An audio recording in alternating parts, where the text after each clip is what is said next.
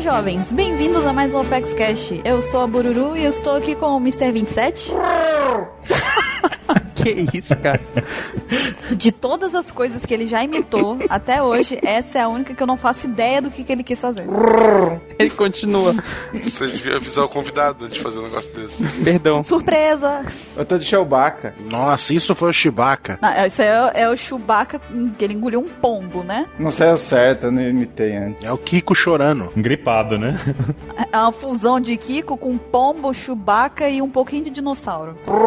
Eu estou aqui também com o Ansem, Olá mais uma vez, pessoal. com o Mr. Caio, Aê, finalmente! um pouco mais animadinho essa semana. Cara, 15 podcasts editados e eu finalmente vou fazer um que eu quero editar, velho. Finalmente. O resto valeu a pena. Quem antes foi de má vontade. O resto foi de má vontade. Foi todos na revolta, cara, que isso. É assim que você descobre, tá? Finalmente. Também estou aqui com o Baruque. E aí, plutonianos? E estamos com a presença mais que agradável do Marcelo Guaxinim do SciCast. Olá, eu vim aqui fazer um crossover de podcast. E ele já deu spoiler do tema. Ah, porque não leram no post? Tá lá? É verdade, é verdade. Você, você se salvou dessa vez. Obrigado. Então, como o Guaxinim disse, o tema dessa semana vai ser sobre crossovers. Mas antes de mais nada, nós vamos para a leitura dos e-mails.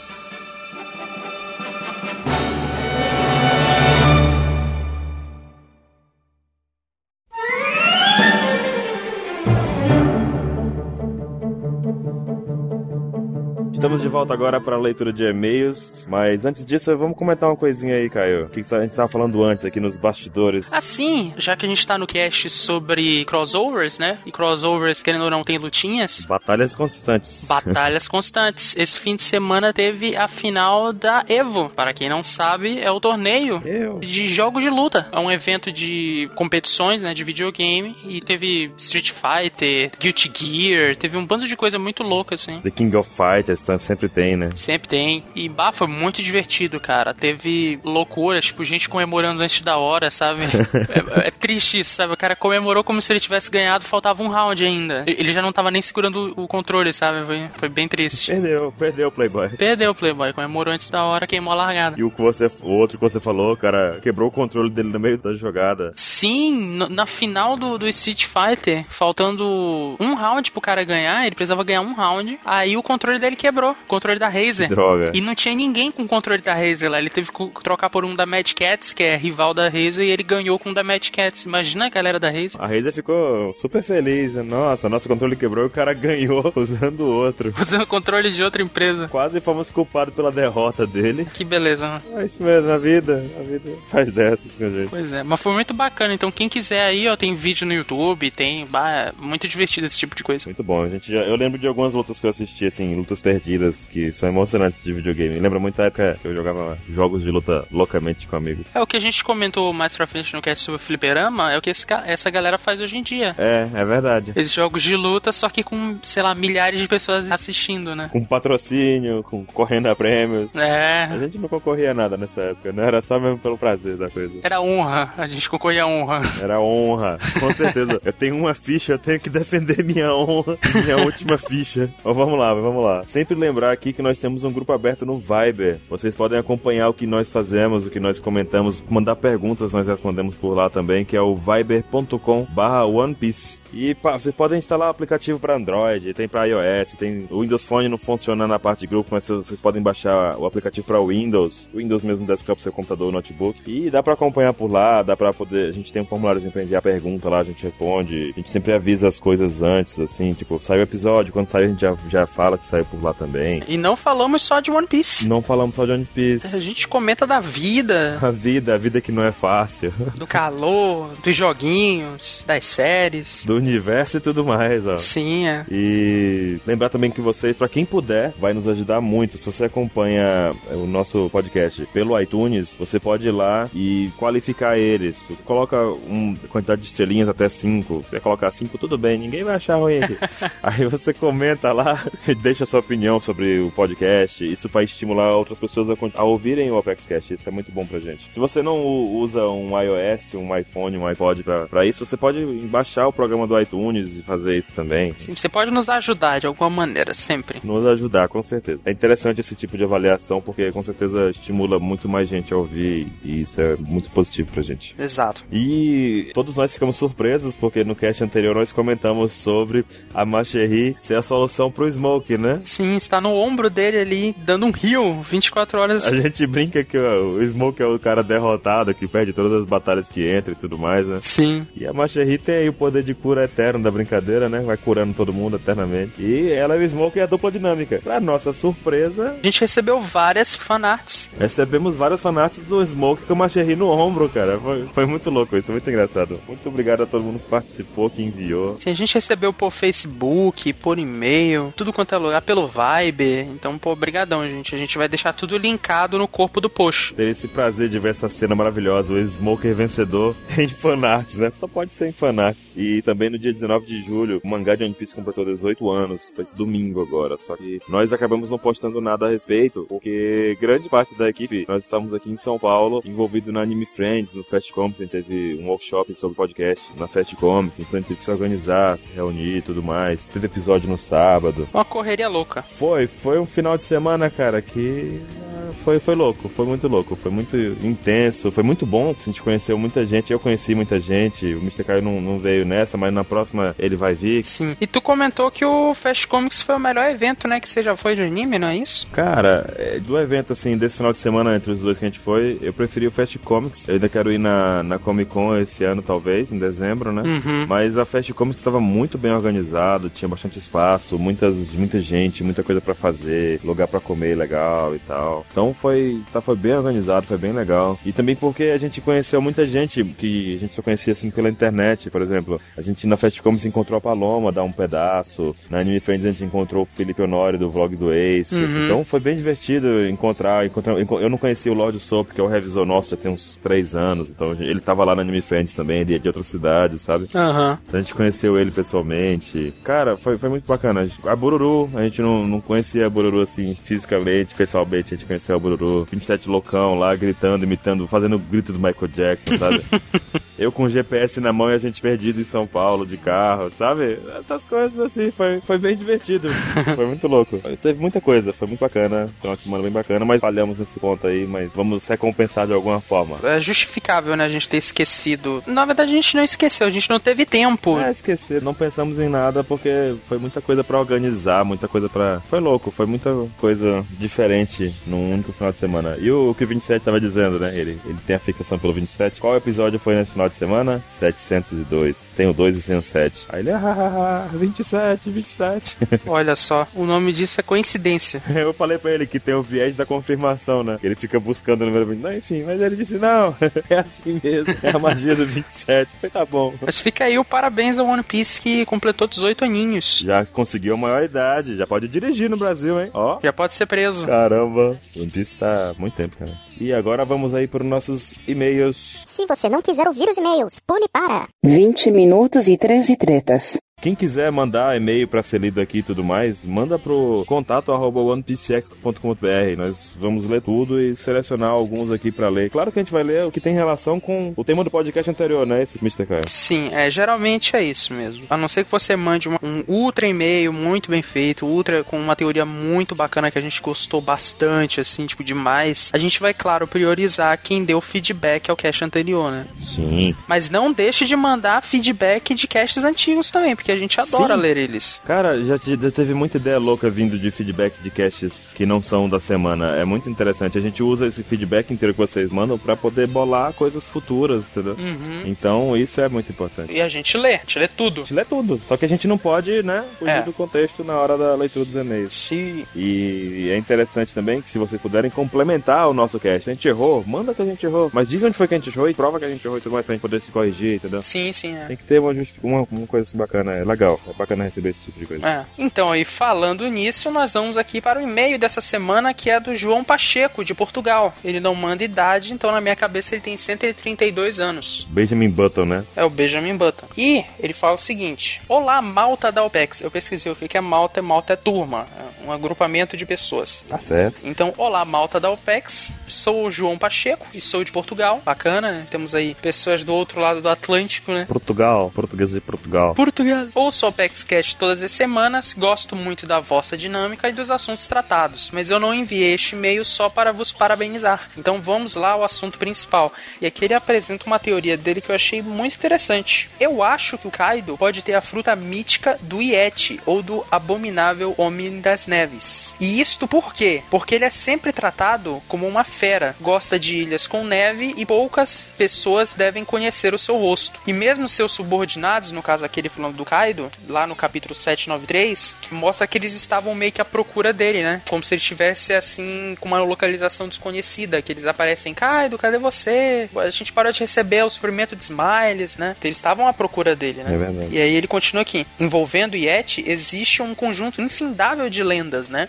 A mais conhecida é de que este vive nas montanhas nevadas e que as pessoas costumam encontrar vestígios dos pés grandes dele na neve, né? Pegadas. Só as pegadas e nada mais, é verdade. Algumas pessoas falam que já ouviram o barulho dele, né? mas enfim. O que vocês acham? Continue com o vosso enorme, gigantesco, grandioso trabalho e um grande abraço deste lado do Atlântico. Eber, o que, que você acha? Eu achei que você fosse ler com o sotaque de português de Portugal. Um grande abraço. É, falhou, falhei. Continue no vosso grande trabalho. Enorme trabalho. Esse tá- sotaque de russo, Baruque, não é? Poxa vida, faz tempo que eu não falo com o Nika no Skype, tá vendo? É isso que acontece. Cara, a fruta do Yeti é interessante, assim, pela coisa da ilha de neve, né? Uhum. O fato, ele, ele argumentou bem, dizendo assim que ninguém nunca viu o rosto e tudo mais. Pode ser que seja. Na teoria do Homem das Neves, seria tipo um, um macaco que não chegou a. Tipo, um- uma subespécie da evolução do homem, né? Assim. É, exatamente isso. É porque, assim, eu achei muito interessante a argumentação dele, porque, de fato, tem um grande mistério sobre a forma do Kaido, né? É verdade. Nós não sabemos de muita coisa. E, assim, a gente aqui no Brasil não tem muita cultura disso, até porque a gente não tem neve, né? Que só tem neve lá pro sul. Mas, nos Estados Unidos, por exemplo, é uma lenda viva, constante. É uma lenda, assim, É verdade. que tá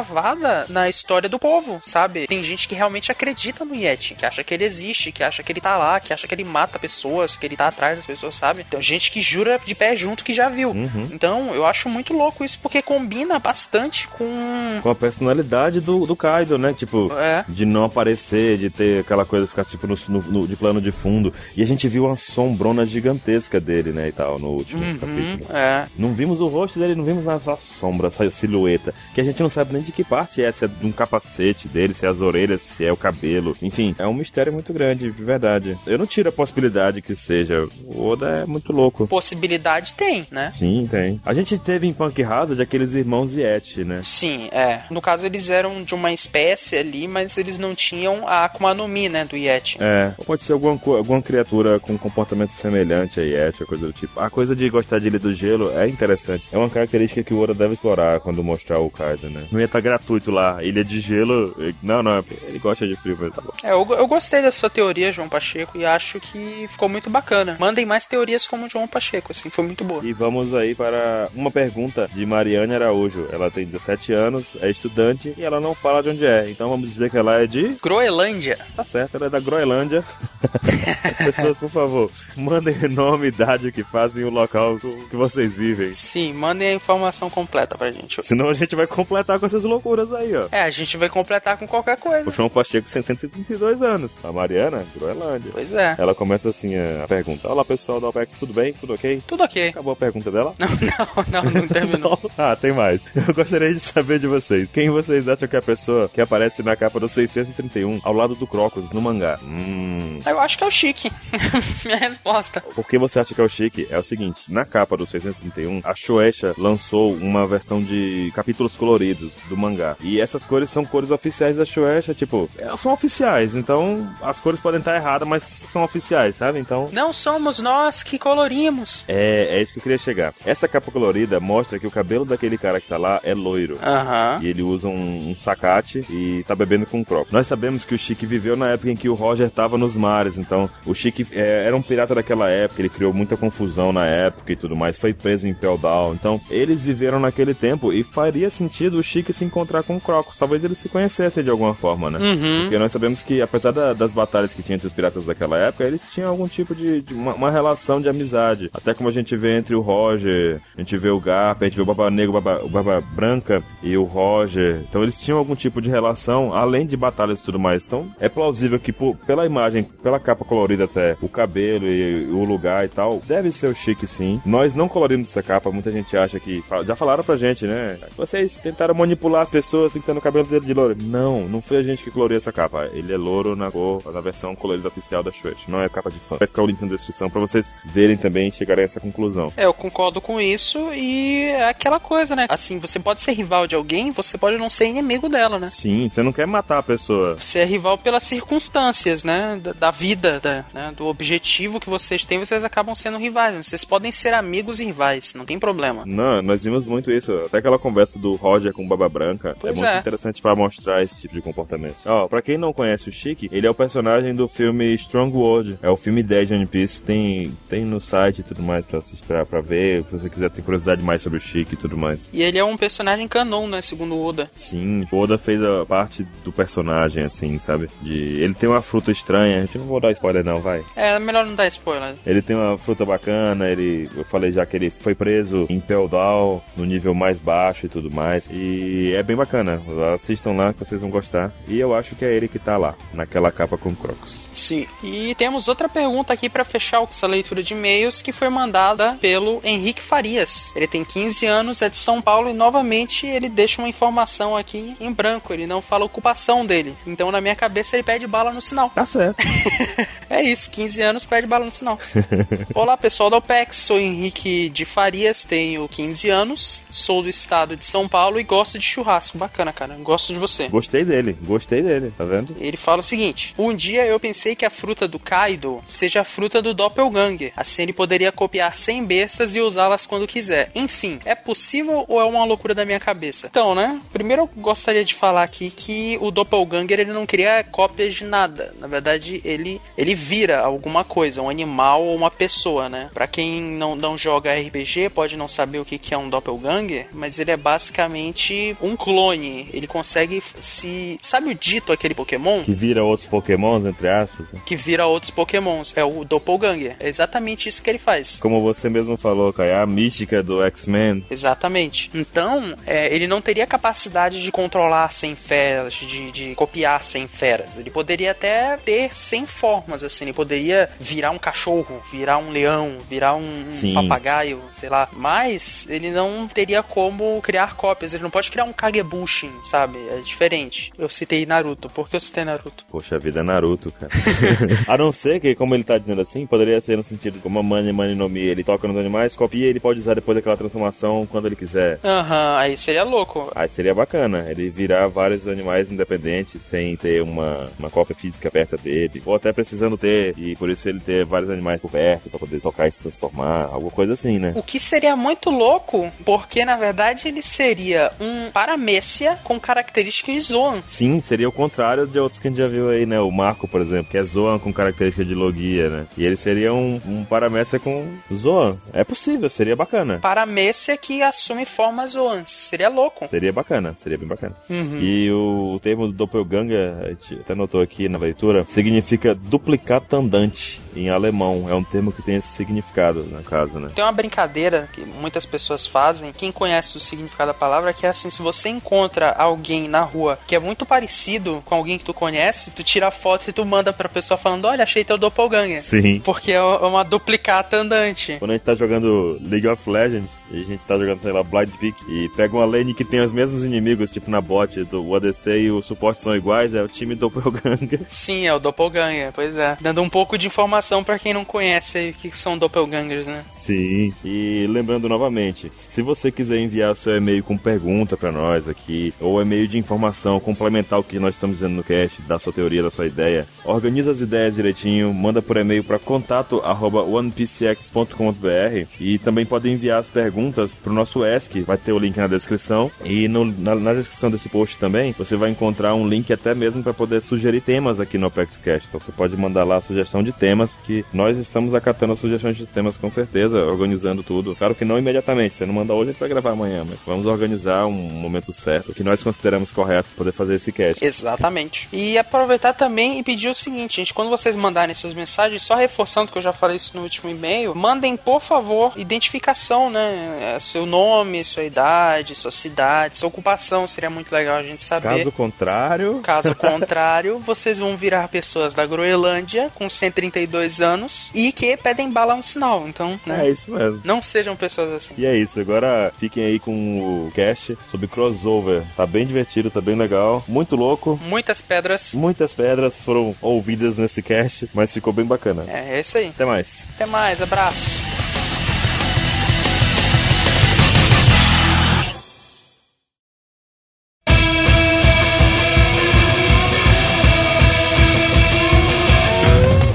Então, voltamos agora com o tema principal deste Apex Cash. Vamos falar sobre crossovers. Pra você que não sabe o que que é um crossover, literalmente quer dizer cruzamento em inglês. Não, não é esse cruzamento que você tá pensando. Não é. Se você veio achando que era isso, pode desligar o cache. Não é a pauta de fetiche. Você não vai encontrar isso aqui. Tchau, valeu, falou. Então, esse é o nome dado a uma situação em que personagens ou acontecimentos de universos fictícios diferentes se encontram e então interagem uns com os outros de várias formas. Inclusive, a gente tá tendo um crossover aqui no Apex Cash, que tem a participação do Marcelo Guaxinim, lá do SciCash, aqui no Apex Cash. Verdade. Crossover ele pode ser considerado também uma homenagem, né? Um bom exemplo disso pode ser o que foi aconteceu quando acabou o Naruto, graças a Deus.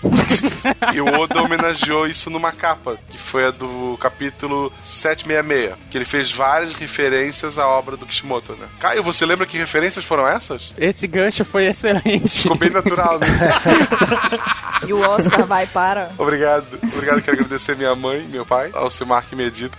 No caso, você tinha que pedir desculpa. Eu não queria pedir desculpa à minha mãe, meu pai. Foi quase um DiCaprio essa atuação dele. Obrigado, Caio. Muito obrigado. Mas enfim, Guaxinim, eu lembro sim quais foram as referências e homenagens que o Oda fez a ele. Nossa, agora você fez tipo novela mexicana, viu? A usurpadora. Luiz Otávio, não vá, Luiz Otávio. Carlos Daniel, Luiz Fernando. O link está aí na, no post, você pode abrir, você vai ver a capa, que tem a Nami vestida com uma roupinha, na verdade um vestido, que tem uma textura, é cheio dos símbolos de Konoha, né? Isso. E também tem o Luffy, que ele está comendo ramen. O Luffy normalmente come carne, mas nessa ocasião ele está comendo ramen, que é o prato favorito do Naruto. E o próprio Naruto, ele está sentado em frente ao Luffy. Só que, no caso, ele está sendo encoberto pela Nami, que está na frente dele, assim, pelo ângulo que a gente está vendo a imagem, né? E também tem ali o nome One Piece em cima, que no caso, normalmente, o I de One Piece é o, a silhueta do Luffy, e nesse caso a gente tá com a silhueta do Naruto. E o O também de One Piece é o símbolo de Konoha. Então foram várias referências que ele fez. Tem mais uma coisa legal nessa capa, que é tipo como se você estivesse num restaurante e no fundo tem várias plaquinhas de madeira com as comidas, né? Uhum. E agora eu não vou lembrar, talvez o 27 lembre, mas a inicial de cada plaquinha forma tipo obrigado Naruto, alguma coisa assim que eu não lembro o que que mostra. Obrigado pelo trabalho duro. Obrigado pelo trabalho duro. Bacana. Tivemos uma participação do 27, olha só, cara. Eu terei 27 participações. hoje. Essa foi a primeira. Essa foi a primeira das 27. Faltam 26, né? Né, e outro bom exemplo, né, de crossover que existe em One Piece é no episódio 590, onde a gente vê os personagens de One Piece, Toriko e Dragon Ball Z participando de um torneio, né, que vai ganhar a lendária e ultra suculenta carne lá, que é que tem um osso de diamante e, e tal. Primeiro é uma, corri- uma competição em corrida, né? E o Goku rouba, né? Ele teleporta pro final, né? Depois de salvar o mundo duas vezes, deixa bem claro isso. E depois aí na segunda parte, né, tem a, um torneio de artes marciais lá e tudo, é bem divertido. Ah, eu lembro que tem o crossover dos animadores, né? Do Tintia. É, então. Do Chin Chan, cara. Ainda tem a participação do Chin Chan nesse episódio. é muito louco. Exatamente. Nesse crossover a gente também vê uma forma nova do Chopper, em que ele tá azul, Uhum. né? Muito louco. Incrível, sensacional. Na verdade, ele foi um crossover de Avatar, né? Mas ninguém percebeu. De Avatar. É. Ninguém percebeu, mas eu percebi. É Navi. Chopper Navi. Que se passa em Pandora. E nós temos também um crossover entre One Piece e Dragon Ball, que é o Cross Epoch. É Pox? Epox, tipo Durepox. Ele é desenhado, escrito pelo Toriyama e pelo. pelo Oda. Esqueceu o autor do One Piece. E nele, a gente tem a união de vários personagens, tipo, como por exemplo, o Sr. Kami e o Sanji aparecem juntos, o Zoro e o Piccolo, sabe? Tem muita coisa assim. Senhor Kami. Senhor Kami. Conhecido popularmente e mundialmente como Mestre Kami. Mas tudo bem. É porque na, na plaquinha do carro tem Kami e S, assim, também. Eles são tipo xerifes, sabe? O Goku voa a nuvem voadora. O Luffy voa na nuvem. O Luffy voa... Voar, voar. O Baruque tá muito louco, gente. Vocês estão reparando.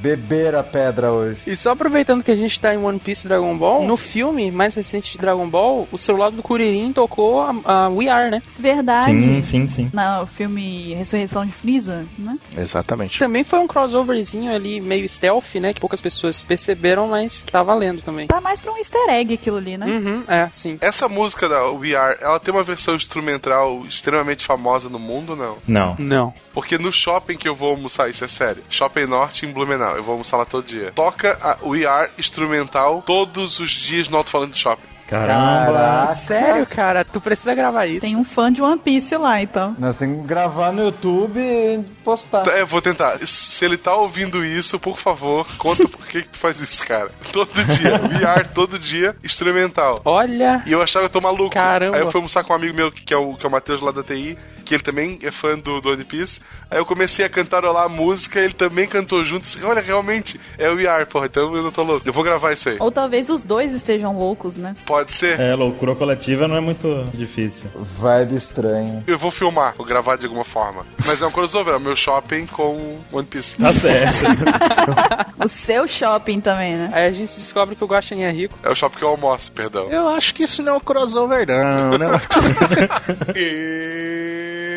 It's Time! E a gente tem também, além de crossovers que envolvem One Piece, obviamente, outros conteúdos da cultura pop. A gente tem outros exemplos de crossovers bem famosos. A começar, por exemplo, nas histórias em quadrinhos. O Ansem, que é o nosso, um dos nossos muito entendidos aqui de HQs, uma pessoa que acompanha bastante, vai saber citar alguns pra gente aqui. Eu só queria dizer um negócio antes que eu acho que a HQ é o local que mais tem crossovers. Sim. É, mas é a dar com rodo, assim. De todos os multiversos, né? É. terreno fértil para crossover. As duas maiores editoras de revistas em quadrinhos, né, de super-heróis, a Marvel Comics e a DC Comics, já tiveram é, vários crossovers, né, inclusive entre elas, né, que fizeram o universo Amálgama e, e crossover Vingadores versus Liga da Justiça e Marvel versus DC também, né. E, e nessas HQs que eu citei, por exemplo, já teve o encontro do Superman, olha só, com o Homem-Aranha, trabalhando juntos, né. O Hulk já enfrentou o Batman, os X-Men contra os Jovens Titãs e, e eu já citado, né? Vingadores versus Liga da Justiça, exatamente.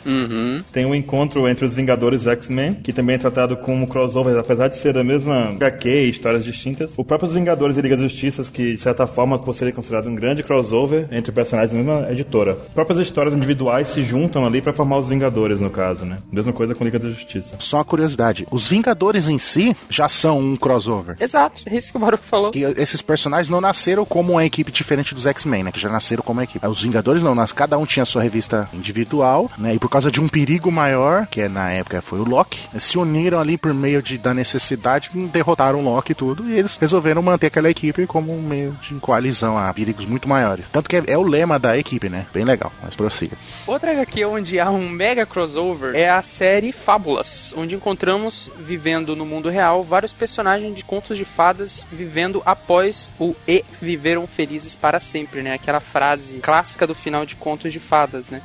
Que vieram fugidos de sua terra natal, que estava sendo dominada por um terrível exército inimigo. E entre as fábulas vemos o Lobo Mal, Branca de Neve, Pinóquio, a Bela e a Fera e muitos outros, né? Então isso daí me lembra um pouco Once Upon a Time, né? Lembra muito isso, né? Então, eu acho que Once Upon a Time foi amplamente baseado no Fábulas, né? Com certeza. Pois eu espero que Fábula seja bem melhor do que Once Upon a Time, porque Once Upon a Time Se a gente vai perdeu, falar cara. disso mais tarde.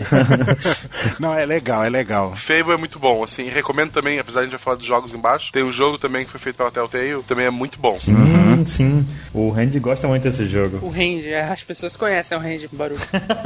As pessoas estão escutando agora e falando, porra, cara, eu rende. Puta merda. Rende é gente boa pra caramba. Vê até a lágrima, né? Pô, lembraram. É, caramba, vou mandar um inbox pra ele aqui, cara. Marcar alguma coisa, a gente tem que se ver mais. Até porque é um point click, né? Tu joga com o hand. A gente tem que se ver mais. Gente boníssima. Randy é um cara foda. Não, só pra deixar claro, pro pessoal não se confundir, esse Fábulas é diferente do Fables dos videogames e é diferente do Once Upon a Time. É, São três histórias diferentes. Uhum. É. O do videogame se passa antes. Isso, exatamente. Não, não, então, não, não é nem o o Fables que, que você joga com o Lobo Mal, é um outro que é pra Xbox, chama Fábulas também. Ah, tá. É Fable. Isso, isso, Fable, desculpa. Ah, tá, é. Então esses três são diferentes. Aquele que você joga com o Lobo Mal da Telltale é baseado no mesmo universo. É o bom. É o bom, isso. Jogue esse. As definições. é o bom, esse não. E temos também a Liga Extraordinária, onde o crossover era de vários personagens literários ingleses. Tá, o meu inglês vai ser testado aqui. Alan Quatermain, Mina Hacker, Hacker, Hacker, Hacker, O Homem Invisível, O Homem Visível tu acertou. Ah, Seu inglês foi ótimo aí. Bela pronúncia. Pô, fluente você, hein, cara. O inglês tá bacana, Fluente. não se preocupe. É, Isso foi excelente, parabéns. Dr. Jekyll e Hyde, obrigado, amigos. É, Dorian Gray, Sherlock Holmes, ah, esse daí eu conheço. Fiquei tipo Capitão América, sabe? Essa referência eu peguei. Eu entendi essa referência. O Moriarty, os Tripods do Guerra dos Mundos e etc. E assim como nas HQs, nos filmes e na televisão também existem diversos tipos de crossovers diferentes, como por exemplo o filme Alien vs Predador, que mostra o vilão da série de filmes do Alien enfrentando o vilão do filme Predador, Ava. que show. Não me diga. E vo- se você ficou pasmo com essa informação, você vai ficar ainda mais besta quando você descobrir o próximo crossover, que é Fred versus Jason, que Caramba. também é o encontro de dois vilões icônicos que têm esses nomes e são dos filmes de terror, gente. Sério isso? A diferença é que esse é legal. Verdade. Alien vs Predador 2 chega a ter uma menina adolescente, tem meio que um romance com o Predador. Isso é clássico do cinema já. Não, não, não. E fora o detalhe deles saírem correndo igual Batman e Robin, né? É. O predador é o Batman, a menina é o Robin, ele sai correndo assim, tipo, em direção à luz. O Alien vs Predador 2 é malhação com um alienígena. Que beleza, hein? Alta definição aí. Você foi milimetricamente perfeito na sua definição. Obrigado. Quais outros crossovers a gente teve, Guaxinim? A gente vai ter, né, o Batman versus Superman, que tá todo mundo falando, teve agora o trailer novo. Vai ser quem contra quem mesmo? O Batman vs Superman? Olha, vejam só. Batman vs Superman, mas o trailer tem Mulher Maravilha, tem um monte de, de personagem maluco. Temos dois filmes do Vingadores, né, que uniu, versão do mesmo ah, mundo, mas uniu personagens de filmes diferentes, em teoria. Homem de Ferro, Hulk, Thor, Capitão América. Vai ter o filme da Liga da Justiça, dizem. Se o Batman vs Superman der certo e der dinheiro, vão fazer o filme da Liga da Justiça também. Tem que dar certo. Estou com o dedo cruzado. Aí tem aquele seriado que o Mr. Kai adora, Once Upon a Time, Todo dia ele me fala desse seriado. É, com toda certeza. que é uma cópia do Fábulas, que a primeira temporada é mais ou menos e depois fica muito ruim. É isso? É isso, é isso mesmo, produção. É, isso na verdade o Guaxinim tá sendo muito simpático, porque quem escreveu esse tópico aqui na pauta foi o Mr. Caio. E Eu? ele disse da seguinte forma, abre aspas. Vai ficando muito ruim depois da primeira temporada, mas ainda preciso mencionar que ela cruza vários contos de fadas clássicos, fecha aspas. Então, vai ficando muito ruim, então, né? É. Tirando a simpatia de Guaxinim. A, a minha esposa eu acho que via isso aí. Ela se divertia? Então eu não vou brigar porque vai que ela briga comigo. Mas eu devo concordar com o Caio, porque eu assisti até a primeira temporada, o final dela, e quando eu comecei a assistir a segunda, eu parei e pensei por que, que eu tava fazendo aquilo. Pois é, eu terminei de ver a segunda, aí eu pensei assim, cara, meu tempo vale mais que isso. Eu não comecei a ver a segunda. Parei na primeira. Tá bom. É, Começa muito legal, a proposta é muito boa, a ideia é bacana. Mas aí eles, não sei, então acontece alguma coisa ali que para, perde a linha de raciocínio da primeira temporada e aí passa a ficar ruim, realmente. Uma pena, porque era um crossover bem interessante. Tinha Pinóquio, Bela Adormecida, Branca de Neve, Chapeuzinho Vermelho, enfim. Festa da uva, cara. Agora já tem tem a, tem a Mulan também, tem É a Elsa, Elsa. tem Malévola, já tem um monte de gente. Ah, então faz o seguinte: se você quiser ver uma história boa, crossover de literatura, de, de contos de fada, leia Fábulas. Mas, gente, isso tá virando um cast de fábulas já, né? Vocês estão esquecendo o melhor. Quem? Shrek. É verdade. Shrek é o maior crossover de todos. Shrek tem muito crossover. É verdade. É verdade. Dá um pau nesse seriado que vocês estão falando aí. Essa foi o segundo adendo do Mr. 27. Faltam 25. Já anotei aqui. Faltam 25 participações especiais. É. Vamos usar com sabedoria. Na verdade, ele já fez a aparição também na apresentação dele, né? Então já foram três. 24, então. Exato. Tem também, mais recente, o crossover do Arqueiro Verde com o Flash, das séries dos respectivos, né? Exatamente. E o que é interessante nessas séries é que o pessoal do Arrow foi usar a divulgação pro Flash, sabe? Tipo, o Flash apareceu na série do Arqueiro Verde, o Arqueiro Verde apareceu na série do Flash, mas foi com a ideia de divulgar, porque os fãs do Arqueiro Verde são muitos já, e então poderia impulsionar, levar um- os fãs a conhecerem a série do Flash e tudo mais. Foi bacana. É, eu gosto do arqueiro do- da série Arrow, porque possibilitou a existência do Flash, que é muito foda. É, e tipo, o Flash matou o arqueiro, né? Olha só, eu atiro flechas, aí eu corro com a velocidade suficiente de parar o tempo. O cara consegue alterar a realidade de tão rápido que o maluco corre. É. Mas tem um episódio lá em que os dois se enfrentam e mostra lá o arqueiro dando um pau no Flash. É, mas tá dando um pau nele porque ele tá sendo meio que manipulado, né? Não, mas não importa, né? Pau, pau. Não, não importa sim. O Luffy venceu os dois. O Luffy ia virar amigo dos dois, isso sim. ah, tem isso, é, tem esse problema. Ô, e o melhor crossover do seriado? Não tem aqui, ó. Power Ranger versus Tartarugas Ninja. Vocês lembram disso? Caramba! Caramba, é verdade. né? Você resgatou, hein? Esse aí foi mítico. Eu solto outro, Caramba. então. Power Rangers encontrando com o Kamen Rider. Tem até um especial. Tem a própria, os próprios crossovers entre os Power Rangers também, né? Power Ranger de geração 1 com a 2. Sim. Tem até uma lendária que é todos os Rangers vermelhos, né? Uhum. Lutando juntos e tal. It's time!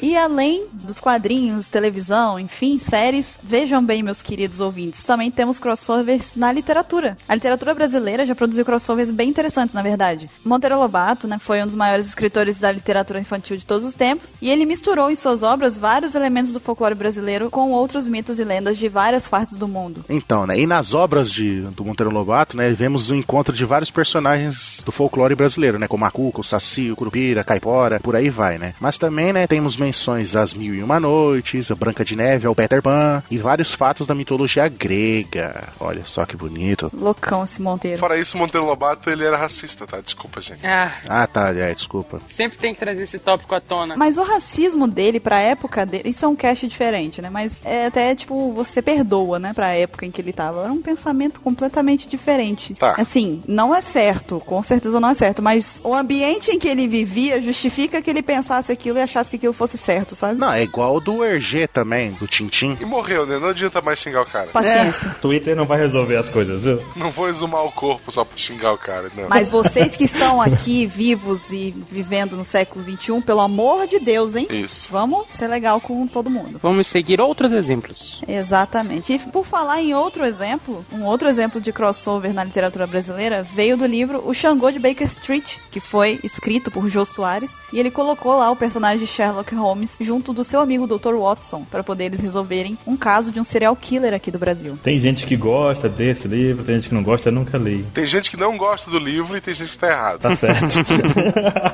eu nunca li pra dizer se é bom mesmo, mas. Tem o filme também, o filme é tão bom quanto o livro. Eu posso dar spoiler? Não, é bom não dar spoiler. E outro cenário também que recebe vários tipos de crossover são os jogos. Esse mais do que nunca. Os jogos têm vários tipos de crossovers variados de todos os universos, cores, sabores e delícias e maravilhosos da vida. Sim, e nos jogos a gente tem o Super Smash Bros, que eu acho que é o maior crossover que tem, assim, o mais clássico pelo menos, que é o da Nintendo. E tem vários personagens da Nintendo, no caso, né? Claro, óbvio. Ah, não me diga. Err, Não me diga.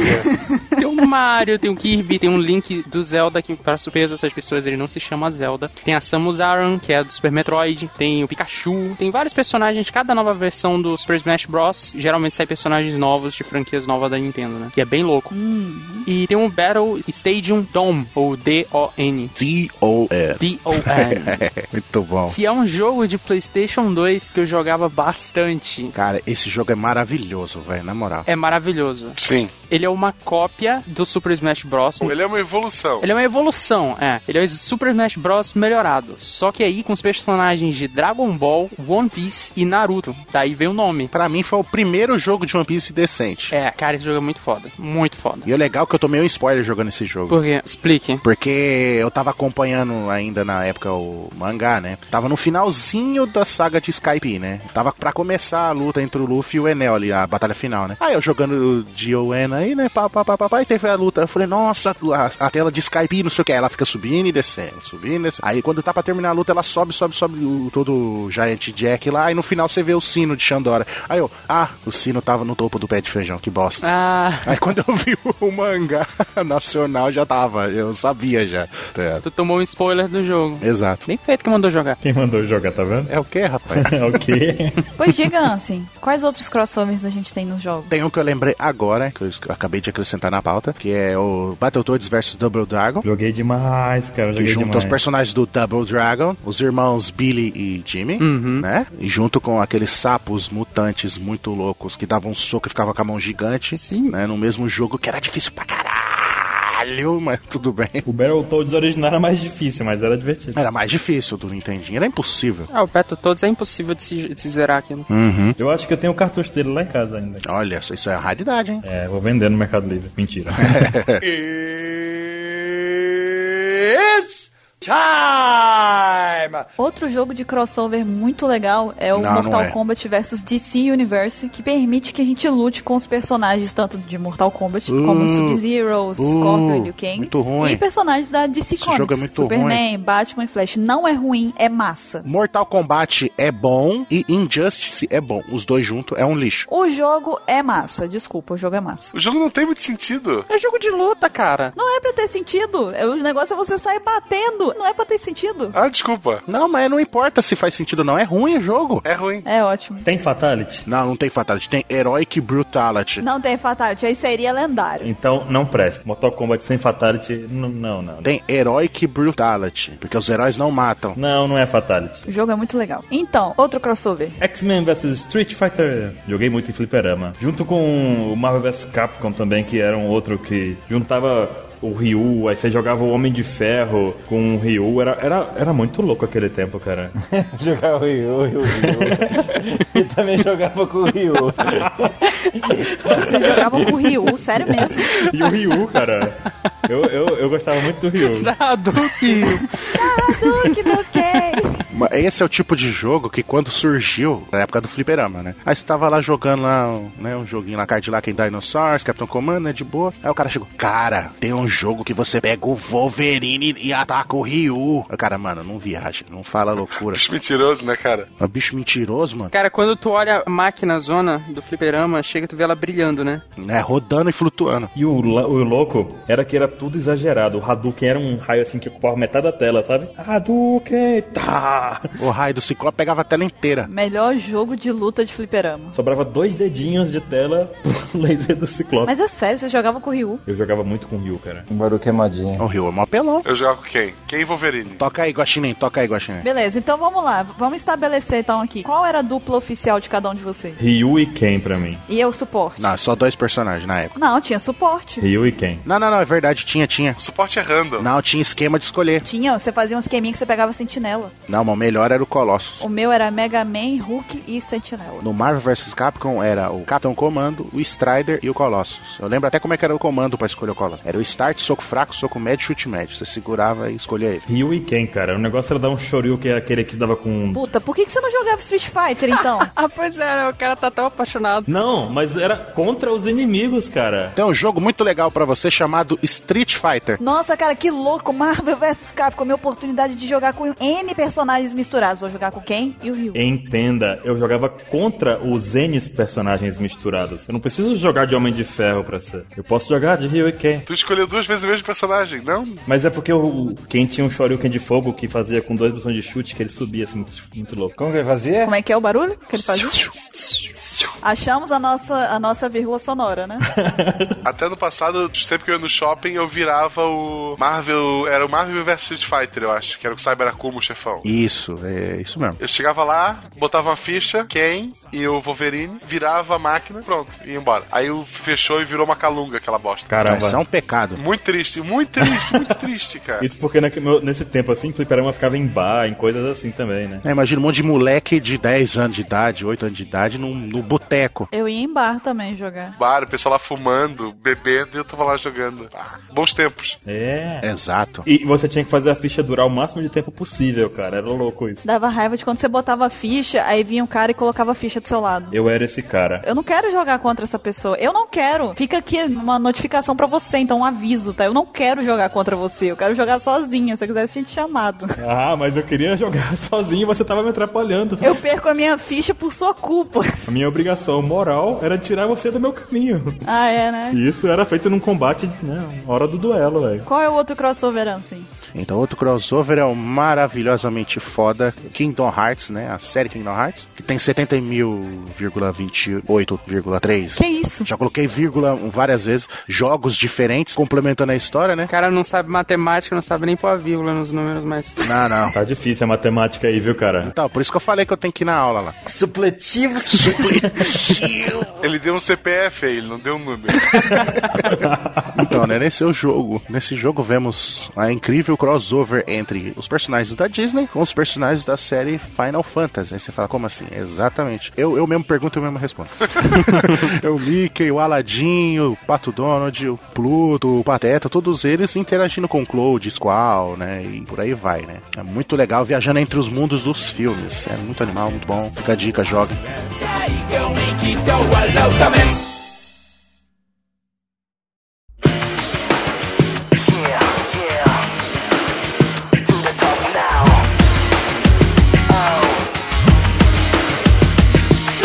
Mas depois dessa, desse apanhado que a gente fez do que, que são os crossovers, aonde passaram os crossovers aí em vários tipos de mídia da cultura pop, a gente acabou falando off-topic aqui, né? Um- algumas questões fora de One Piece. E agora a gente vai pro objetivo principal deste Apex Cash, que é o crossover fictício que a gente tá criando aqui em primeiro lugar, vamos deixar claro. São crossovers que a gente inventou aqui, todos sugeriram alguns crossovers, vocês vão ver que eh, a grande maioria são crossovers voltados para um fundo cômico mesmo.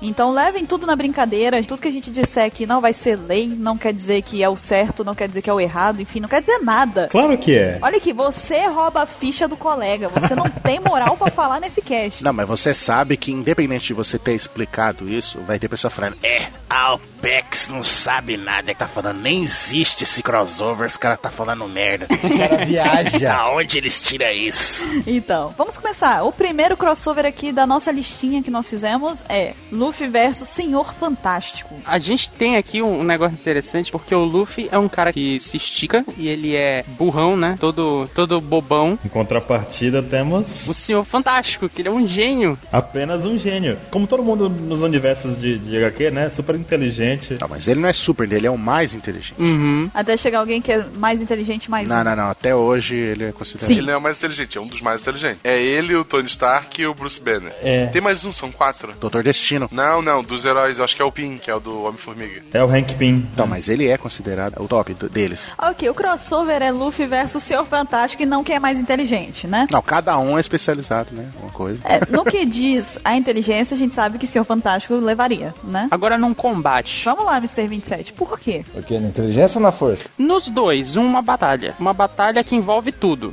Luffy ganha. Não, o Senhor Fantástico ia criar um bagulho e a geringonça ia derrotar o Luke. Acabou. No combate corpo a corpo, no caso. Mas olha, o Senhor Fantástico ele se estica. Eu tô partindo do tributo físico deles, que é esticar, apenas isso. Porque na questão intelectual a gente já falou que é evidente que o Senhor Fantástico é mais inteligente. Então, mas só, só esclarecer uma coisa, que o Senhor Fantástico ele não é de borracha, ele tem o poder de esticar, é diferente, ele vira tipo, é como se fosse uma gosma. É, ele é elástico. Ele pode, inclusive, mudar de forma. Exato, é como se ele fosse uma gosma. O Luffy é de borracha. Isso. Eu acho que não batalha corpo a corpo, o Luffy ganha porque ele tem um arsenal maior de técnicas. Uhum, definitivamente. O Luffy desenvolveu várias coisas assim de técnicas usando a elasticidade e o potencial elástico das coisas e tudo mais. Mas talvez o Senhor Fantástico, por conta da sua inteligência, conseguisse até replicar algumas dessas técnicas, não, não duvidaria. Apesar da forma dele ser diferente, ele talvez, observando, consiga replicar técnicas do Luffy mais rápido do que o Luffy demorou pra aprender, no caso, né? Então seria tipo, se tu der um tempo pro Senhor Fantástico, ele poderia ganhar do Luffy, mas tipo, se jogar os dois numa arena do nada e falar lutem, o Luffy ganha. É. É, eu acho é isso aí. É, eu acho que sim. Eu acho que se eles lutassem, a luta parasse e eles fossem se reenfrentar novamente, aí acho que seria diferente. Round 2 é do Senhor Fantástico. É. Pode até ser que talvez não fosse dele, mas as chances dele cresceriam muito mais. E supondo que se possa usar armas, porque se for mão aberta, o seu fantástico nunca vai causar dano no Luffy. É, bom ponto. Ah, e eu posso colocar outro cara que também tem o mesmo poder, só que é da outra editora? Homem mola. O- Não, o Homem Borracha. O verdadeiro Homem Borracha. Aquele que tá um, um maiô vermelho e um óculos na cara. Sim, o clássico de maiô. Então, esse não tem a possibilidade do Luffy ganhar, porque ele é praticamente imortal e ele pode virar qualquer coisa. Ele é roubado, ele é hackeado, digamos assim. Será que ele conseguiria fazer o Gear Secando? Sim, né? Consegue, porque ele consegue fazer o corpo dele virar qualquer coisa. É. Ele é roubado. Como assim qualquer coisa? Ele vira uma cadeira? Ele vira uma cadeira, ele quiser virar um carro, ele vira um carro. É verdade. né? não, vou virar um avião, ele vira um avião. Ele vira um avião. Ele vira qualquer coisa. Em elasticidade, o Senhor Fantástico consegue esticar mais do que o Luffy, né? Aí sim. Se for pra ver quem pega o controle remoto mais longe, o Sr. Fantástico ganha. O Senhor Fantástico consegue ganhar. Mas se for pra ver quem pega comida mais longe, o Luffy dá um jeito. o Luffy desenvolve um gear novo aí só pra fazer isso. Ok, nosso próximo crossover é Zoro versus Kenshin Himura. Eita! Ah, é pegado. Zoro, tranquilo. Vocês acham que é assim tranquilo? Ele corta a espada e o Kenshi. se for o Zoro atual, porra, tranquilo. Ele só saca uma espada. Começa que a espada do Kenshin não tem lâmina, né, cara? Não tem filme, melhor dizendo. É, isso é. Não, então vamos pegar o Kenshin na época de Battle Sai. Pronto. Ah, Ah, tá. agora o Zoro vamos lá. corta ele e a espada. Tá, vamos voltar um pouquinho no Zoro, tá? Vamos voltar um pouquinho. O Zoro, antes do time skip, daria uma ah, luta? não, é o Zoro sem espada e amarrado, que tal? Não, cara, você tá subestimando demais o Kenshin, mano. Antes do time skip, daria uma luta de igual pra igual. É, antes do time skip dá pra brincar, vai. O Zoro era mais humano, assim, né? Ok, é. Justo. Aliás, o Zoro só perdia antes ali, né? Capaz ele perder, né? Se fosse antes. O Kenshin dava umas batidas nele lá com aquela espada sem corte. Não precisa nem ser Batosai, não. Pode ser o Kenshin Himura mesmo. Eu acho que o Zoro, depois de Alabasta, ele venceria o Kenshi. Antes de Alabasta, ele não venceria. É porque ele tá cortando ferro, né? É, realmente, o atual tá roubado perto do Kenshin. Na época do Kenshin mesmo também, o Kenshin usava técnicas de impedir o cara de conseguir lutar, tipo, tacar dedão, tacar mão, sabe? Dedão, o cara dá dedada no Zoro. É o Naruto. Então o cara não conseguia segurar a espada. O Zoro tem a vantagem de usar a espada com a boca, né? O Kenshin ia ter que quebrar os dentes dele também, né? Não, corta a mão, caramba, mais fácil. Né? Pois é. O Kenshin dava batidinhas na mão e tudo mais. Ah, Eu vou dar um golpe no dedo do cara pra soltar a espada. Não, arranca o braço dele fora. Mas a espada dele não tinha lâmina, cara, é o que eu tô dizendo. Mas eu tô falando pra usar o Kenshin Battle Sai, meu filho. Mas eu tô dizendo Kenshin Himura, eu não falei Batosai, meu amigo. Então vamos quer colocar um cara pra peitar do, lá do Samurai X. Pra peitar o Zoro, então tem que colocar no mínimo o Shishio ou o mestre do Kenshin, cara. É, é outro nível de poder. Eita, o Hiro. Cara, é outro nível de poder, os caras. Aí a gente pode deixar pra uma futura segundo cast sobre crossovers, né? Isso é outra conversa também. Mas ainda no Zoro, aqui a gente colocou Zoro versus Saber da série Fate dos animes. E apesar de eu achar que o Zoro ganharia fácil, eu gostaria de estabelecer uma regra aqui. Os dois golpes voadores um do outro, aqueles canhões do Zoro lá, enfrentasse ó, o Scariba da Seiva. Como é que é? que delícia de vírgula sonora, cara. Não é vírgula sonora porque ele que é o editor. Como é que é? Faz de novo aí, essa vírgula sonora? Excariba! Pronto, tá aí. Temos aí nossa vírgula sonora. Obrigado. Quem ganharia? O Shura. Só valendo, só valendo os golpes à distância. Quem ganharia? Ok, valendo golpes à distância. Bom, o Pando Roll do, do Zoro é um ataque forte, mas não é o mais forte dele. Mas é Full HD. Tem essa questão. É, tem essa também. Mas, em contrapartida, o Excalibur da Saber é um golpe muito forte também. Não pode ser subestimado. Mas eu ainda acho, isso me dói dizer, porque porque eu adoro a Saber, mas eu acho que o Zoro levava também, nesse caso aí. Mesmo sabendo que a espada dela é indestrutível. Mas a espada dela é indestrutível, mas ela não. É, tem isso. A espada ia ficar lá inteirinha, ela ia estar no chão. Por isso eu volto a dizer, o Shura corta os dois, a espada é indestrutível, corta tudo. O cara corta a realidade. mas o crossover não é ele. Ah, desculpa. Terminou aí. O Shuro não vai cortar dimensão nenhuma. Não vai ser dessa vez, não. É por isso que não- o Dragon Ball e o Cavaleiro está de fora, né? Porque aí não ia ter crossover. Se Não dá pra ser com os dois. Sim, não dá. Eu fiquei quieto porque eu não sei quem é Saber. Mas pelo que eu vi até agora, o Zoro só enfrentou menina. Caramba!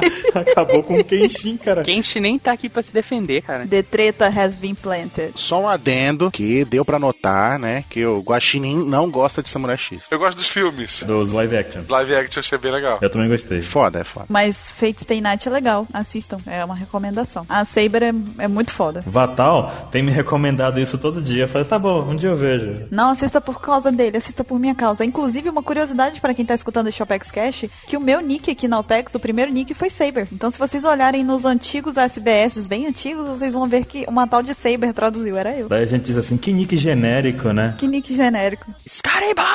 Ok, próximo crossover. Ace versus Tocha Humana. Então, primeiro um ponto. Eu acho que se colocar, por exemplo. Eu prefiro Sabo. Não, não, não. É, Se colocar o Sabo contra o Tocha Humana, eu acho que o Sabo ganha. Porque o Sabo, ele não depende só da força dele, da força da fruta dele, entendeu? Então, por exemplo, colocar o Sabo contra o Tocha Humana seria um pouco injusto, na minha visão. Mas o Ace, eu acho até que dá um combatezinho. Não, é injusto ainda. Por quê? O Tocha Humana ele voa, né? Pelo menos ele tem esse negócio em favor dele. É, mas o Tocha Humana, ele não fica de fogo. O Tocha Humana, ele põe fogo no corpo dele. Ou seja, o corpo por baixo do fogo ainda é tangível. Basta o Ace bater ali. Já o Ace, a menos que o Tocha Humana aprenda de hack, É. ele não vai vencer nunca. Mas tem um ponto, o Tocha Humana consegue uma temperatura maior que a do Ace, não? Ele consegue fazer uma supernova. A menos que essa temperatura tenha, tenha hack, o Ace vai socar o Tocha Humana até ele cair no chão. Mas esse é um supernova.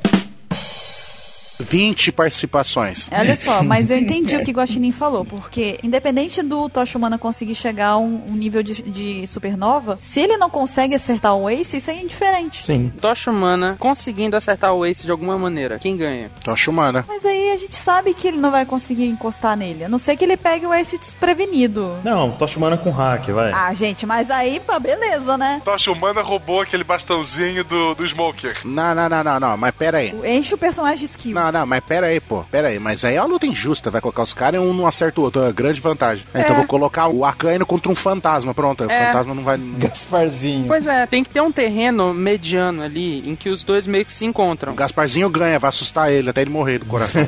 Vai morder a orelha dele. Por sinal, foi ele que mordeu, você sabe, né? Tem que ter um meio, um meio termo na brincadeira. Tá, os dois sem ativar o fogo, só no- na mão. Ah, e também já tá tirando a graça. É, mas... Ah, tu tirou o poder do cara. Bom, então... Os dois de sunga na praia, pra evitar que eles tenham a arma escondida. O Tocha Humana ganha porque o Tocha Humana pega mais mulher. Era pra Buru imaginar isso, não você. O feitiço do Guacinho aí. Bota na pauta de fetiche, por favor. Adiciona aí na de fetiche que vai ser o podcast 69. tá chegando.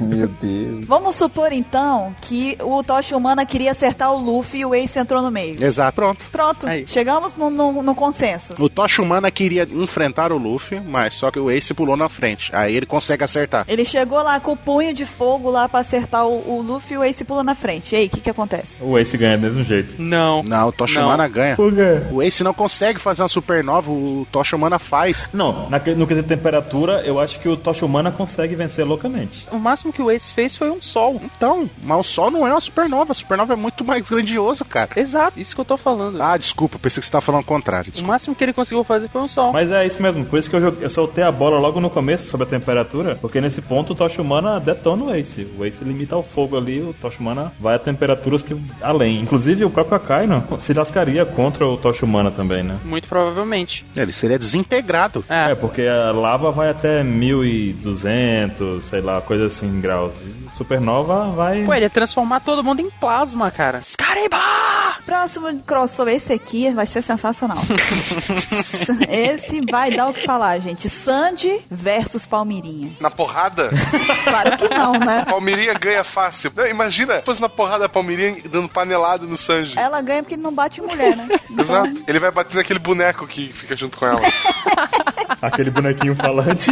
Mas no quesito culinária, vamos lá então. Olha só, Palmeirinha tem anos de experiência, tá? Palmeirinha tava cozinhando quando Sandy ainda não era nem um ser neste mundo. Agora tem uma vantagem aí, o Sanji ainda tem a memória dele perfeita. A da Palmeirinha já foi pro caralho. A Palmeirinha ganha pelo carisma. Aquele boneco que ela tem lá é a memória dela. Ele fica colocando ela na pauta de novo, tipo 27 perdido, assim, sabe? Caramba, a gente precisa de um boneco desse pra andar do lado do 27. Aí são um dinossauro do lado dele. é a função daquele boneco, cara. E ser 27 irdino. Mas a Palmeirinha, mesmo sem estar aí com suas memórias muito ativas, eu acho que ela ainda dá um, Um caldo. um caldo, Dá um né? caldo. Literalmente o caldo. Ela tem muitas horas de gravação. Eu acho que ela ainda consegue dar conta do serviço, de trabalhar lá, cozinhar direitinho, fazer umas comidas legais. Senão a mulher não tava nem nos programas. Se bem que ela tá nos programas de televisão, porque eu acho que ninguém teve coragem de ir lá e falar, chega, né? Imagina. É o Sandy antes ou depois do time skip? Tem as 99 receitas okamas lá da ilha. Que não usou nenhuma. Só usou uma em Punk Hazard lá. Grande receita. Caldo Quinor, né? O caldo Quinor. Acho que se encerra. Se encerra a discussão. Caramba! O próximo é Ace versus Roy Mustang. Não, não preciso nem falar, né? É ridículo, né? Que é o Ace. Desintegra o Roy Mustang. É, o fogo dele é ridículo. O Ace só precisa tirar as luvinhas do Mustang e acabou. Não, precisa tirar, não. Precisa tá chovendo. Ele chega pra ele e fala assim: Nossa, cara, que luva da hora, deixa eu ver. Ah, não, tá aqui, tô, ganhei. E ele tira modelo Gasparzinho, né? Vai lá invulnerável, arranca a luva, acabou a luta. Ele queima a luva do cara, né? Antes de começar a luta, o Ace aperta a mão dele e queima as luvas. Não precisa tirar, não. Precisa tá chovendo só, cara. Deve sair mais fogo do rabo do Charmander do que da luva. Eu fiquei preocupado quando começou a falar. Nossa, cara, eu fiquei muito nervoso agora, porque... É? Eu fiquei muito preocupado assim, meu Deus, a Buru tá maluca. O que, que ela tá falando? Fogo do rabo do Charmander. O que, que ela vai trazer? Olha só, eu, eu sei que toda vez que o Guaxinim participa, vocês ficam com a pauta de fetiche um pouco mais avivada no ser de vocês, mas calma, gente. Não foi você que disse. Não, não, mas eu falei do rabo do Charmander. Não sei o que, que vocês estavam pensando. Aham. Eu concordo com o Guaxinim aí que num aperto de mão, o Ace queima a luva e acabou. Olha o Mustang, né? É porque ele usa duas, né? Ele usa uma por cima da outra, não tem um esquema desse? Sim, mas ele taca fogo na luva, né? Gente, gente, não precisa nem de aperto de mão. Se tiver chovendo, não tem luta. Porque o Roy Mustang não consegue fazer quando tá muito úmido o ambiente. Isso a gente não vai nem entrar no mérito de, de hack, de, de nada. Cenário. Ah, Não, não. não precisa. Nem precisa, Não né? precisa. O fato do fogo do Roy não queimar o Ace. Não, mas sabe por que que a gente deve mencionar isso? Porque até gente reclamando que a gente não mencionou o Roy Mustang, que é elemental igual o Ace. Ah, Sim, sim. O Roy perde pra Nami, antes do time skip. Não me faz chover, né? A Nami faz aquelas nuvenzinhas, chove. Chove, pô. pronto, acabou. Tá Surprise, motherfucker. Acabou a luta, é verdade. Não, não, não. Mas aí é a Nami depois do clima táctico. Joga um copo d'água na mão dele e pronto. Ela seduz ele, ganha do mesmo jeito. É, pronto, acabou. Seduziu, venceu. Ah, é verdade. Então, derrotado. Então, ainda dentre os usuários de fogo, tem o Natsu. Agora vamos mudar um pouco. Vamos botar versus o Sabo. É claro que o Sabo com a Mera Mera no Mi, ok? Hum. Uhum. E aí, o que, que vocês acham? Se fosse contra o Ace, o Natsu teria vantagem. Total. Porque se fosse o Ace, o Ace depende muito do poder dele. Sim. Já o Sabo não. O Sabo sabe lutar pra caramba, na porrada, sem poder. Antes de ter Akuma no Mi, ele sabia lutar, então... Exatamente por isso que na pauta eu botei Natsu versus Sabo e não Ace. Porque o Sabo, ele daria um pau no Natsu no corpo a corpo. Não, mas não tem nem o que falar. É, pro Guaxinim que não assiste Fairy Tail, não acompanha Fairy Tail, o Natsu literalmente come fogo e fica mais forte quando ele come fogo. É, o Sabo, antes de ter a economia, ele já era foda, ele venceu lá o torneio. Pois é. Sim. Exato. Ele vai usar o fogo uma vez e vai ver, ah, não, não funciona. Vou descer o cano nesse filho da mãe e vai bater nele até não sobrar nada. E dá golpes de dragão. Mas será que o Natsu full power... Não conseguiria puxar a propriedade de fogo do Sabo? Na...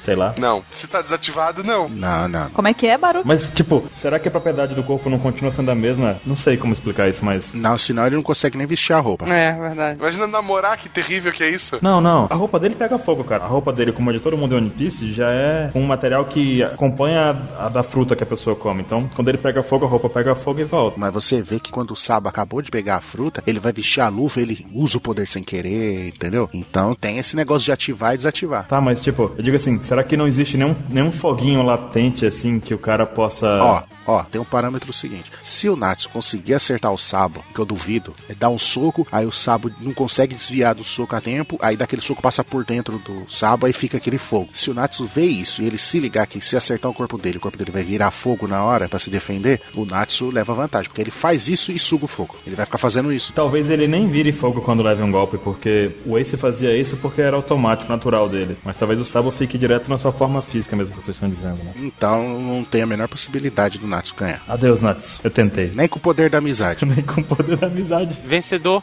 Sabo. Flawless Victory.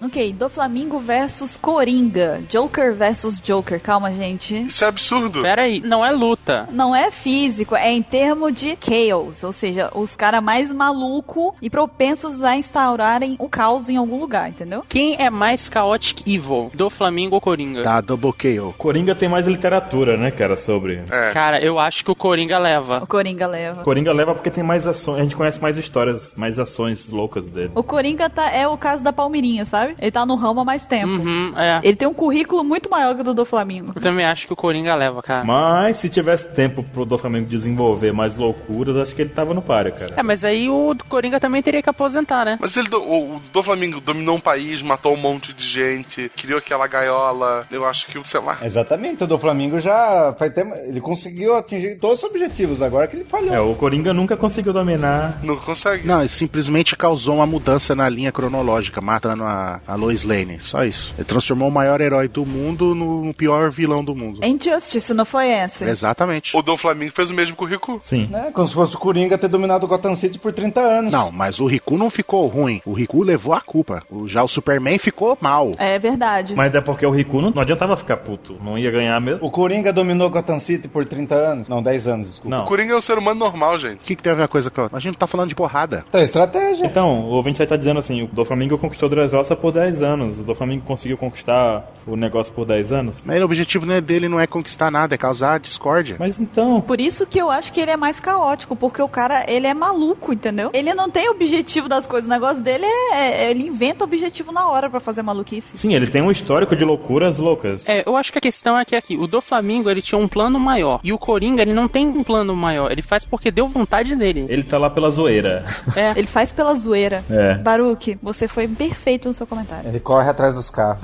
Eu fico com o Coringa. Coringa. Eu também voto no Coringa. Do Flamengo. Eu fico com o Do Coringa Flamengo. também. ok. Não, o Mr. 27 não, não vale a opinião dele, porque ele é fanboy. Aquela roupa do Flamengo já vale um ponto por causa.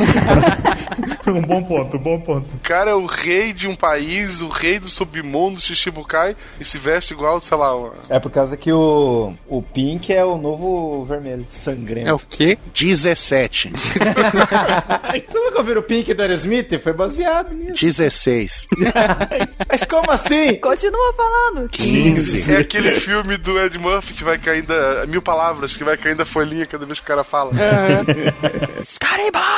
O próximo é LOL versus Noturno. Em termos de teletransporte. Em termos de teletransporte, É, em termos de fazer pequenos, pequenos blinks. Eu acho que o do Noturno ganha. O Noturno ganha, né? Não, tu não ganha. se for isso, sim. Sabe por quê? Porque tem uma questão ainda que o LoL ia cansar rápido, né? Que ele é todo cheio de frescura, né? E acabar a energia de perseguir o cara não ia funcionar. É, mas se fosse na porrada, o LOL vencia, fácil. É, porque o Noturno, né, só faz pular mesmo. Exato. O Noturno ganha numa competição de salto à distância. No pega-pega, o Noturno ganha. Mas se for teletransporte, o Goku ganha. Não, mas o Goku tem que ficar 40 minutos concentrando ali pra teleportar. E os dois faz isso num segundo. Mas o Goku não pode participar de nenhum. Tu sabe quem tá no próximo, né? Ninguém quer brincar com o Goku, porque Goku não sabe brincar. Goku vai entrar na disputa ali. Quem vai vencer a próxima? Olha só, quem botou isso aqui? Eu Eu não concordei com isso aqui. fui eu. Você não precisa concordar com isso aqui. Mas vai ser unânime a resposta. Então, o próximo crossover foi Goku versus Luffy versus Bururu. Em termos de fome. Claro, porque em termos de força, todo mundo sabe que eu ganho, então. Ah, sim, de altura também. Uhum.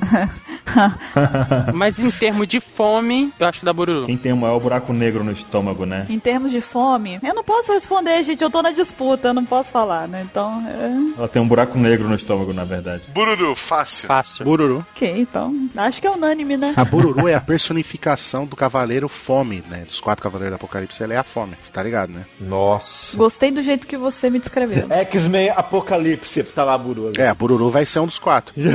tá lá a Bururu. Tá eu lá, né, com um garfo na mão e um pedaço de pizza na outra, assim, avante! Depois que fizeram a imagem do Smokey com a mancherrinha no, no ombro, Já fizeram, é verdade. então já pode fazer uma bururu Cavaleiro do Apocalipse. Caramba. Eu quero com um garfo na mão e uma pizza na outra. Desenho o Apocalipse e a Bururu do lado, com o garfo. Gritando avante. Ou calabanga! Calabanga! Na cintura, você não coloca uma espada, você coloca uma faquinha. Aquelas faquinhas de passar manteiga no pão. É. Eu tô fazendo a pose, tá? Porque vocês não estão vendo, mas eu tô fazendo a pose aqui, igual um retardado. Percebi, percebi a pose. Gostou, barulho? Muito boa. Obrigada. Então, o que, que é isso, gente? Cara, essa aqui é o melhor. Essa vai ser muito boa, cara. Tá, ok. é O próximo, eu não acredito que eu vou dizer isso. O próximo crossover é Romero Brito.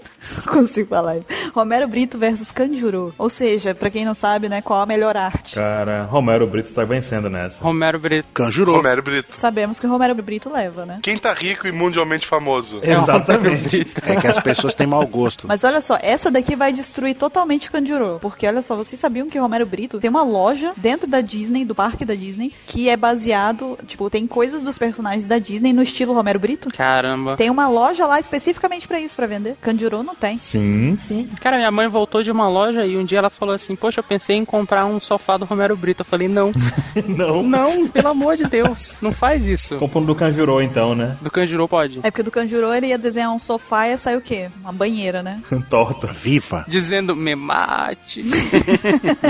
Scariba! Enel versus Pikachu. Caramba, coitado do Pikachu, cara. O Pikachu ia morrer eletrocutado. Qual é a voltagem que o Pikachu padrões? Pro- Padrões. Podre.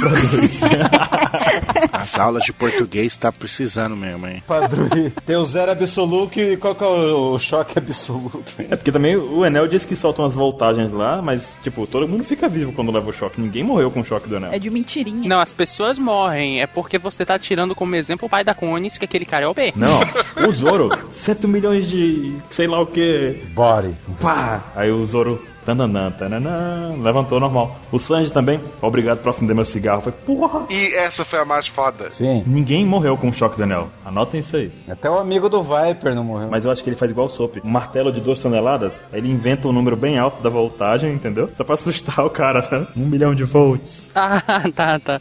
Mas eu acho que Pikachu não ia conseguir fazer nada não ainda. Também acho que não. Não tem como, não tem como. O Enel podia sair correndo dar uma bicuda no, no Pikachu e jogar ele longe. Pronto. Coitado do Pikachu. Agora eu tenho dois crossovers aqui que eu quero levantar. Um não tá na pauta, eu vou botar agora. Eu não vou botar, vou falar direto. Porque te convém. Porque me convém, é. Depois falam de mim. Vai.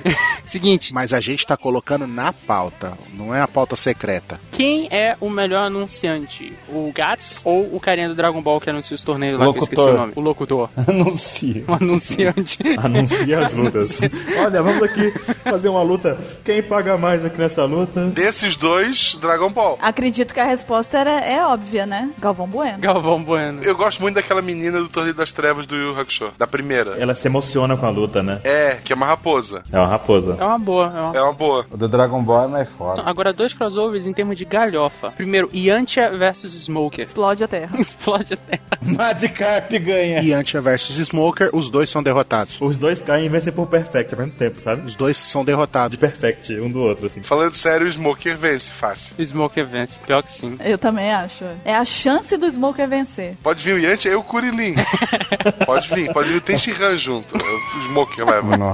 Com a mancherri no ombro. É, eu concordo. Em termos de galhofa ainda também, Buggy contra o Mr. Satan. Quem é o mais galhofa? Caramba, essa é difícil. Calma aí. Essa é difícil. Não é combate, é galhofa. Quer mais mito? Mija Satã. Depende. Depende do que, que vai lutar. Se vai lutar tipo porrada? Não, não é porrada. Não, eu acho que é no sentido de daquela coisa, tipo, levar, levar as honras sem fazer nada, sabe? Isso mesmo. Quem é mais pilantra? Quem é mais pilantra? É, isso mesmo. Mais, mais mita, literalmente. O Bug. O Bug? Bug é mais pilantra. Cara, Mr. Satan ficou rico agora em Dragon Ball Super. Ele ficou ricaço ali. né? Ele salvou a Terra. Todas as vezes que a Terra foi salva, foi o Mr. Satan. Sim, É, sim. gente, Mr. Satan é muito mito, cara. Salvou o mundo mais uma vez com o amigo do Majin Buu. Sim. E ele ficou rico, mundialmente conhecido, todo mundo ama ele. Depois pediu pra população da Terra dar ener- energia pro discípulo dele, que era o Goku. O discípulo dele. Foi foda. Esses misters são foda. Só pra constar, 14, tá? Ele é sogro do Gohan. Então na galhofa ganha o Mr. Satan. Ele conseguiu mitar até no crossover de Dragon Ball, One Piece e Toriko, que é ele que ganhou. E ele ganhou o torneio. Verdade. É Mr. Satan. Mr. Satan. Mais uma vez ele vence. Não dá pra vencer, ele era o mais poderoso. Excalibur!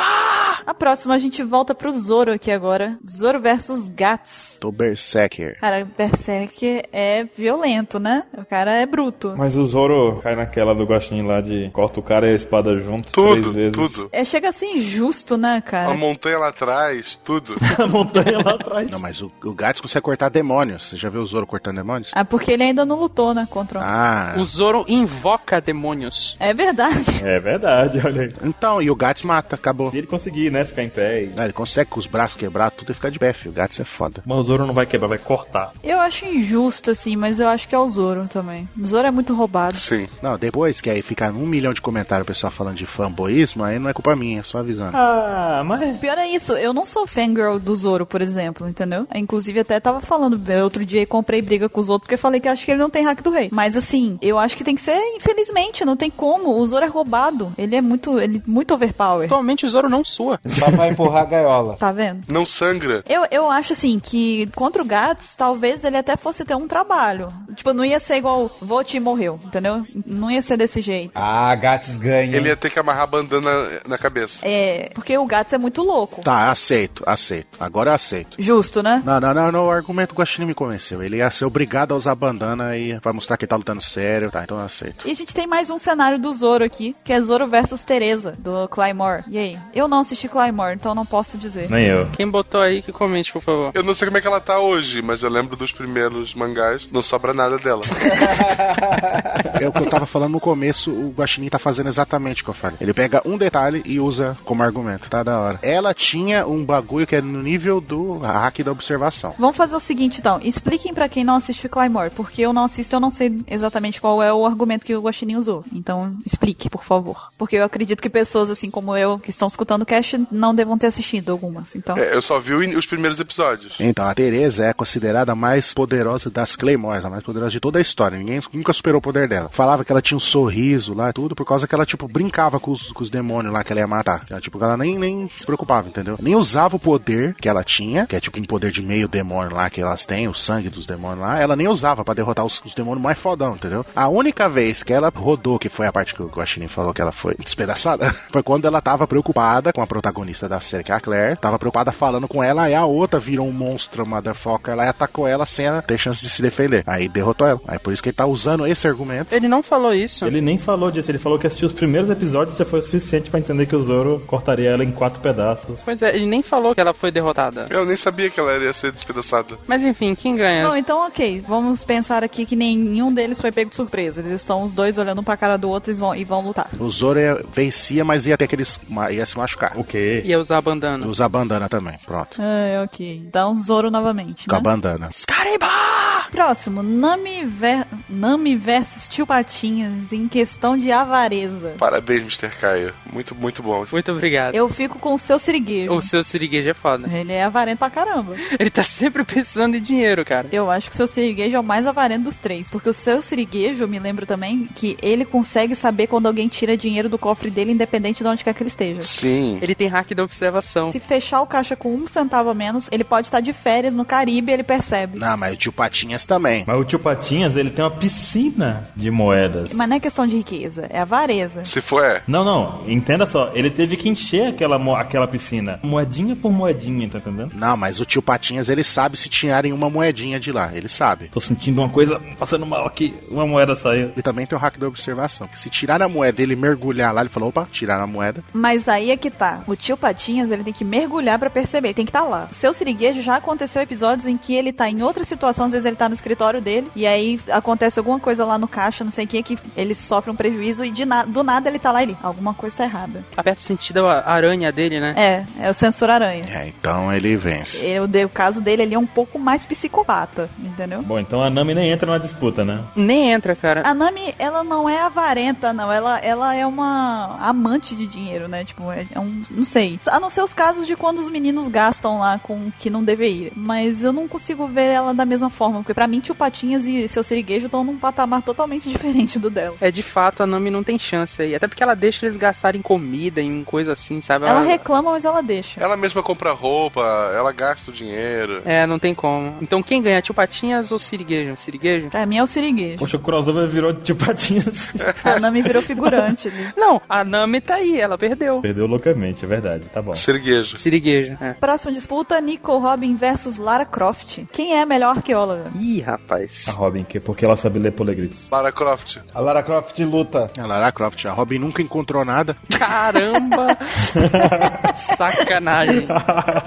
E a Lara Croft luta. A Robin dá suporte só, então perdeu. De vez em quando ela dá suporte, de vez em quando. de vez É, em quando, quando não tem mais, não tem jeito, ela dá suporte. E guarda tudo pra ela. Não, mas peraí, mas se a gente for ver a questão de luta, não tem como ver, porque a Robin ganha A dela. Lara Croft dá três tiros nela e acabou. Ah, tá, Ah, é, tomando um tiro no meio da cara, tá bom. A Lara Croft tem munição infinita. munição infinita você, você ganhou. Ok, você ganhou. Mas, pô, a Robin agarra ela lá, faz um clutch, morreu. Quebrou a coluna, morreu. Não, porque a nova Lara Croft, ela se estrepa demais e não morre. Nossa, mas o seu argumento foi sensacional, porque ela se estrepa e não... Foi argumento, foi, foi incrível esse argumento. Eu tô usando a mesma linha de argumento que vocês estão dando aí. Não, o meu argumento não tem nada a ver com isso que você deu. Ansem, sabe o limite, Ansem? Você está aqui, o limite já passou, tá entendendo? O limite do Final Fantasy, Mas olha só, a questão não é luta corporal, ok? É arqueologia. Lara Croft achou a Arca da Aliança. A Lara Croft, no mundo normal nosso, ela achou dinossauro, os bichos estão extintos e ela encontrou vários e matou eles.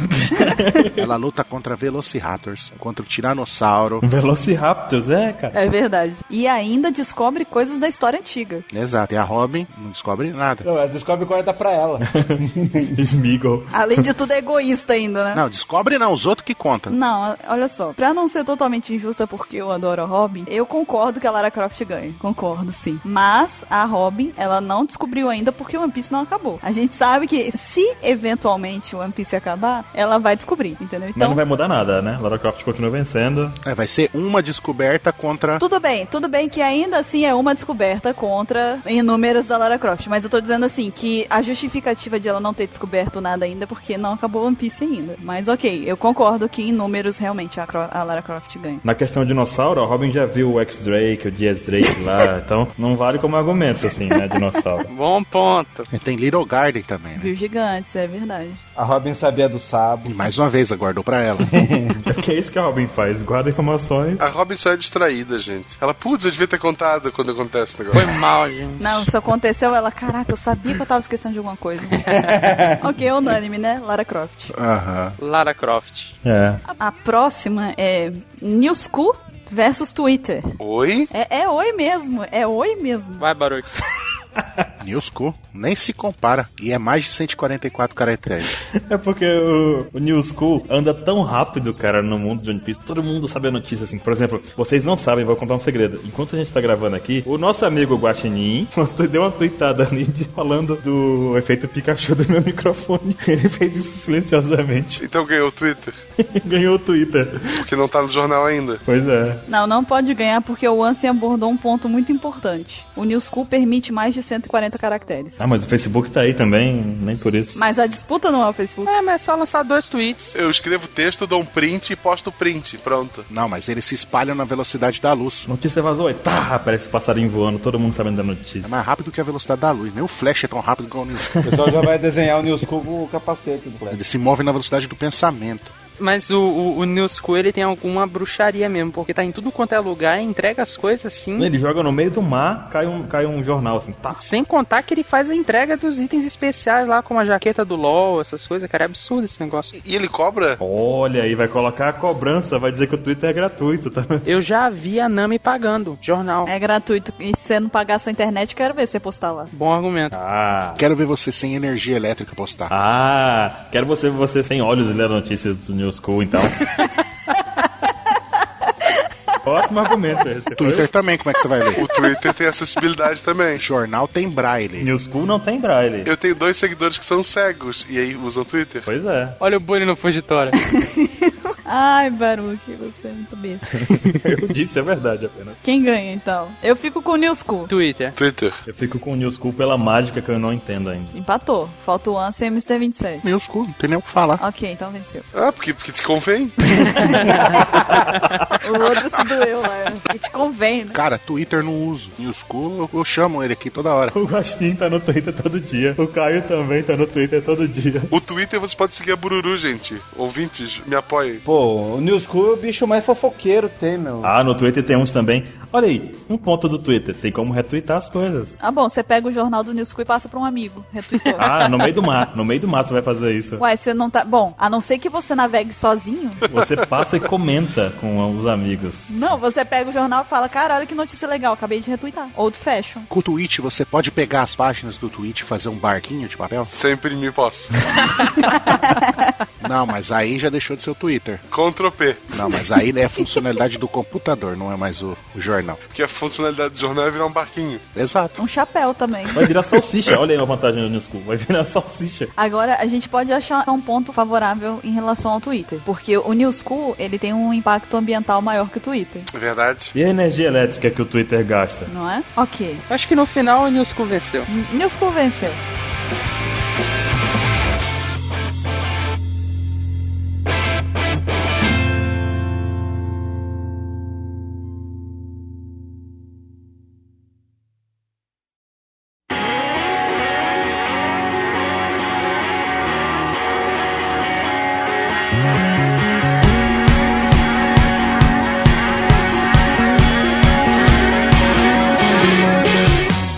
Próximo. Chopper no Monster Point versus Léo Stronda. Vai, alguém faz a piada, vai. Vem, monstro. Não. Pode vir, monstro. Eu me recuso. Backscratch já foi melhor, hein? Falou o 27. Ouvi isso do 27. 13. Tá, qual é a contagem, Ansem? Já tá a 13 já. Com essa aí pode diminuir em duas, né? Então 12.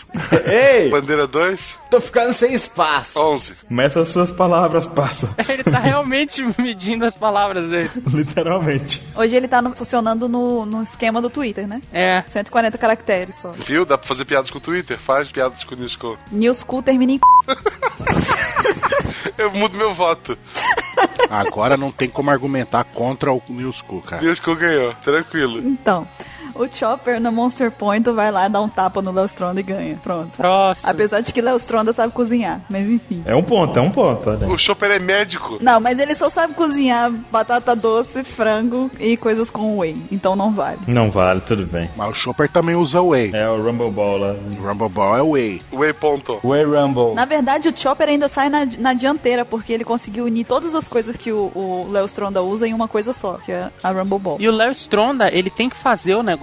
O Chopper, ele tem já um estoque de Rumble Ball ali. Ele fez uma vez, já era. É Não, é verdade. verdade. Mas o Chopper consegue falar, vem monstro. Tu, uai, se tu botar pra ele falar... O o Chopper vira um monstro. Outra coisa, Léo Stronda é depilado. Uma imagem vale mais que mil palavras. Ele vira um monstro. Verdade. Não, eles vão virar amigo no final, né? Porque o Chopper é pequenininho, ele fala, vira monstro. Aí ele vira, aí os dois viram amigo. O Chopper, eu acho que o Stronda vai começar a ter o Chopper como um modelo pra ele se transformar naquilo um dia. Na verdade, vai falar, nossa, cara, tu é monstro mesmo. Um dia eu vou ser que nem você. Aí pronto, viraram amigos. Próximo: Frank Shogun versus Bumblebee. Depende. Bumblebee. Depende, não, depende. É o Bumblebee do filme ou do, ou do desenho? E aí? E aí? E agora? Não, porque se for do Bumblebee do filme, o Frank Shogun dá um cacete, porque o Bumblebee no filme não faz nada. Do filme. Não foi então, Frank Shogun. Do desenho ele é um Fusca. Como não faz nada do filme? Ah, é, fica andando pra lá e pra cá só. Ah, que bosta. É. Com a Mega Fox. Mas olha só, a movimentação dele é um ponto a favor, porque o Frank Shogun não é tão rápido assim. Mas tem o, o raio laser lá. Não, isso aí sim, com certeza. Mas a questão de mobilidade é um ponto pro Bumblebee. Tá bom, o Bumblebee só vai ficar lá trocando as estações de rádio. Caraca, ele venceu o robô escorpião lá. Ele pegou no pé da Bumblebee mesmo. Ele acabou. Foi. Quem faz coisa no, no Transformers no filme é o Optimus Prime. Então, Frank Shogun. Frank Shogun. No 2 o Bumblebee faz, não vem? não? É, ele chora. Eu aposto no Bumblebee. Eu acho que se a gente for começar a subir o número dos filmes, a gente vai chegar num ponto que a gente vai estar num terreno muito ruim pra gente comentar e a gente lembrar. O Bumblebee luta sério desde o começo. Jogou a realidade, hein? É um bom ponto. É, o Bumblebee vai chegar tirando, e dando porrada, e o Frank vai estar lá de palhaçadinha, mudando cabelinho, entrando no robozinho, aí já era. E o Frank Shogun é um adicional. Ele tem que montar, fazer todo aquele negócio. Tananatara. Ah, é verdade aí, ó. Tá vendo? Ponto. Então, agora você me convenceu. O Bumblebee ele, mesmo sem falar nada. Pode fazer alguma coisa porque é o Frank, né? Então, Bumblebee. Ok, é realmente, concordo. Flawless victory. Então, temos mais uma do Zoro. Esse aqui é foda. Zoro versus Kurosaki Ichigo com Bankai. É o mais esperado mesmo. É, não, assim, ó, mas antes de qualquer coisa, é um desabafo simples sobre o Bleach. Hum. O criador, o Tite lá, ele não sabe porra nenhuma. Não, não sabe. Porque no primeiro episódio ele coloca a Rukia perdendo pro bicho mais boçal do universo. Depois, quando ela ganha os poderes de volta, ela é super ultra fodona do gelo. O Ichigo vence o Kenpachi sem bancar e sem, sem poder nenhum de uma maneira fácil. Depois daquilo, o Kenpachi é o cara mais fodão do universo, ninguém chega perto dele. Sabe? O autor não tem a menor noção de poder. Não, escala de poder dele é qualquer merda. Detalhe que o Ichigo é Shinigami, ele é Quincy, ele é Arrancar, ele é Horror, ele é tudo, sabe? Tudo, tudo, tudo. Ele é usuário de Akuma no Mi. Meio, meio usuário de Akuma no Mi. Ele é meio tudo. Ele é tudo, cara. O Ichigo vence porque tem protagonismo. Pô, eu via muito potencial em Bleach, cara, no começo. Mas depois eu fiquei muito triste. Não, cara, é muito assim, ó. Se alguém decidir assistir, vai até a Soul Society e para. Acabou, é, para ali, cara. Acabou ali. Ah, legal os arranca. Ah, mas é muito zoado ali. Até os três arrancados final são estranhos na hora. Não, o final é verdade, é ruim. Se tu quiser ir, vai até o número 4, então. Derrotou o 4, tu para. Não veja a, luta, a Batalha da Primavera lá. Não veja aquilo. Nunca. Batalha primavera. nunca, nunca, nunca veja aquilo. Cara, é estranho. Eu era muito animado com o Bleach, mas fui cada vez mais desanimando. Nem acompanho mais, nem sei mais. Eu tentei acompanhar, é impossível tu acompanhar atualmente no mangá. Então, no crossover One Piece contra Bleach, One Piece já deu um pau absurdo no Bleach, né? É, só que daí o Ichigo vence porque ele tem o poder do protagonismo. Se bobear durante a luta contra o Zoro, ele vai desenvolver três espadas também. A espada dele é tão rápida que ele parece ter três, sabe? A coisa assim do Bleach. É. Os caras que ficam falando de protagonismo de One Piece, assista Bleach. Pronto, pronto. Você vai ter que você vai ver. Tu vai entender o que que é protagonismo de verdade. Só isso. Não, vocês estão esquecendo um detalhe. O Ichigo, ele vai treinar num treinamento que pode matar ele se ele falhar. Sempre. Isso. E lógico que ele vai triunfar no treinamento, que dura cinco minutos. Aí ele vai voltar e vai fazer isso aí das três espadas mágicas e o caramba, e o Holland desperta e tudo. Mas um negócio, o que é louco dessa luta aqui, por exemplo, tem até habilidades que são semelhantes em Bleach e Naruto, que é o Soro. Bleach e One Piece é o maluco. Eu falei o quê? Naruto? tá louco. Tu falou Chaves. Não é Naruto. Tem algumas semelhanças entre Bleach e One Piece, que é em One Piece tem o Soro, que nosso amigo Vatal chama de Saro, e em Bleach tem o Chunpo, que é tipo... Chumpô, seu maluco. Não é o que eu falei? Chumpô. O que que é pra falar? Não tem um T. Eu não falei com T. E como eu disse, Para. Crossover Chaves versus Opex. praça versus OPEC. E as duas técnicas são de velocidade, sabe? Uhum. E também, tipo, o Zoro usa bandana, o Ichigo usa bancai, ou então vira um arrancar lá, bota máscara, Que ótima comparação. né? Quando a luta tá séria, assim, a luta tá séria, sabe? Uhum. Aí o Zoro fica com o olhinho vermelho e o Ichigo fica o demônio lá também. Do... Talvez de bandana e de olho aberto, o Zoro vence. Eita, de bandana de olho aberto, ele nunca abriu esse outro olho dele. Se- Seria interessante um pouco, voltando um pouco no Seiba, fazer aquele mesmo esquema da, da Seiba, do Zoro fazendo pau do Ho contra o Kurosaki Ichigo usando lá aquele Ketsuka Tensho. É. Não, uma luta que seria legal era do Kenpachi contra o Zoro. Bah, seria foda.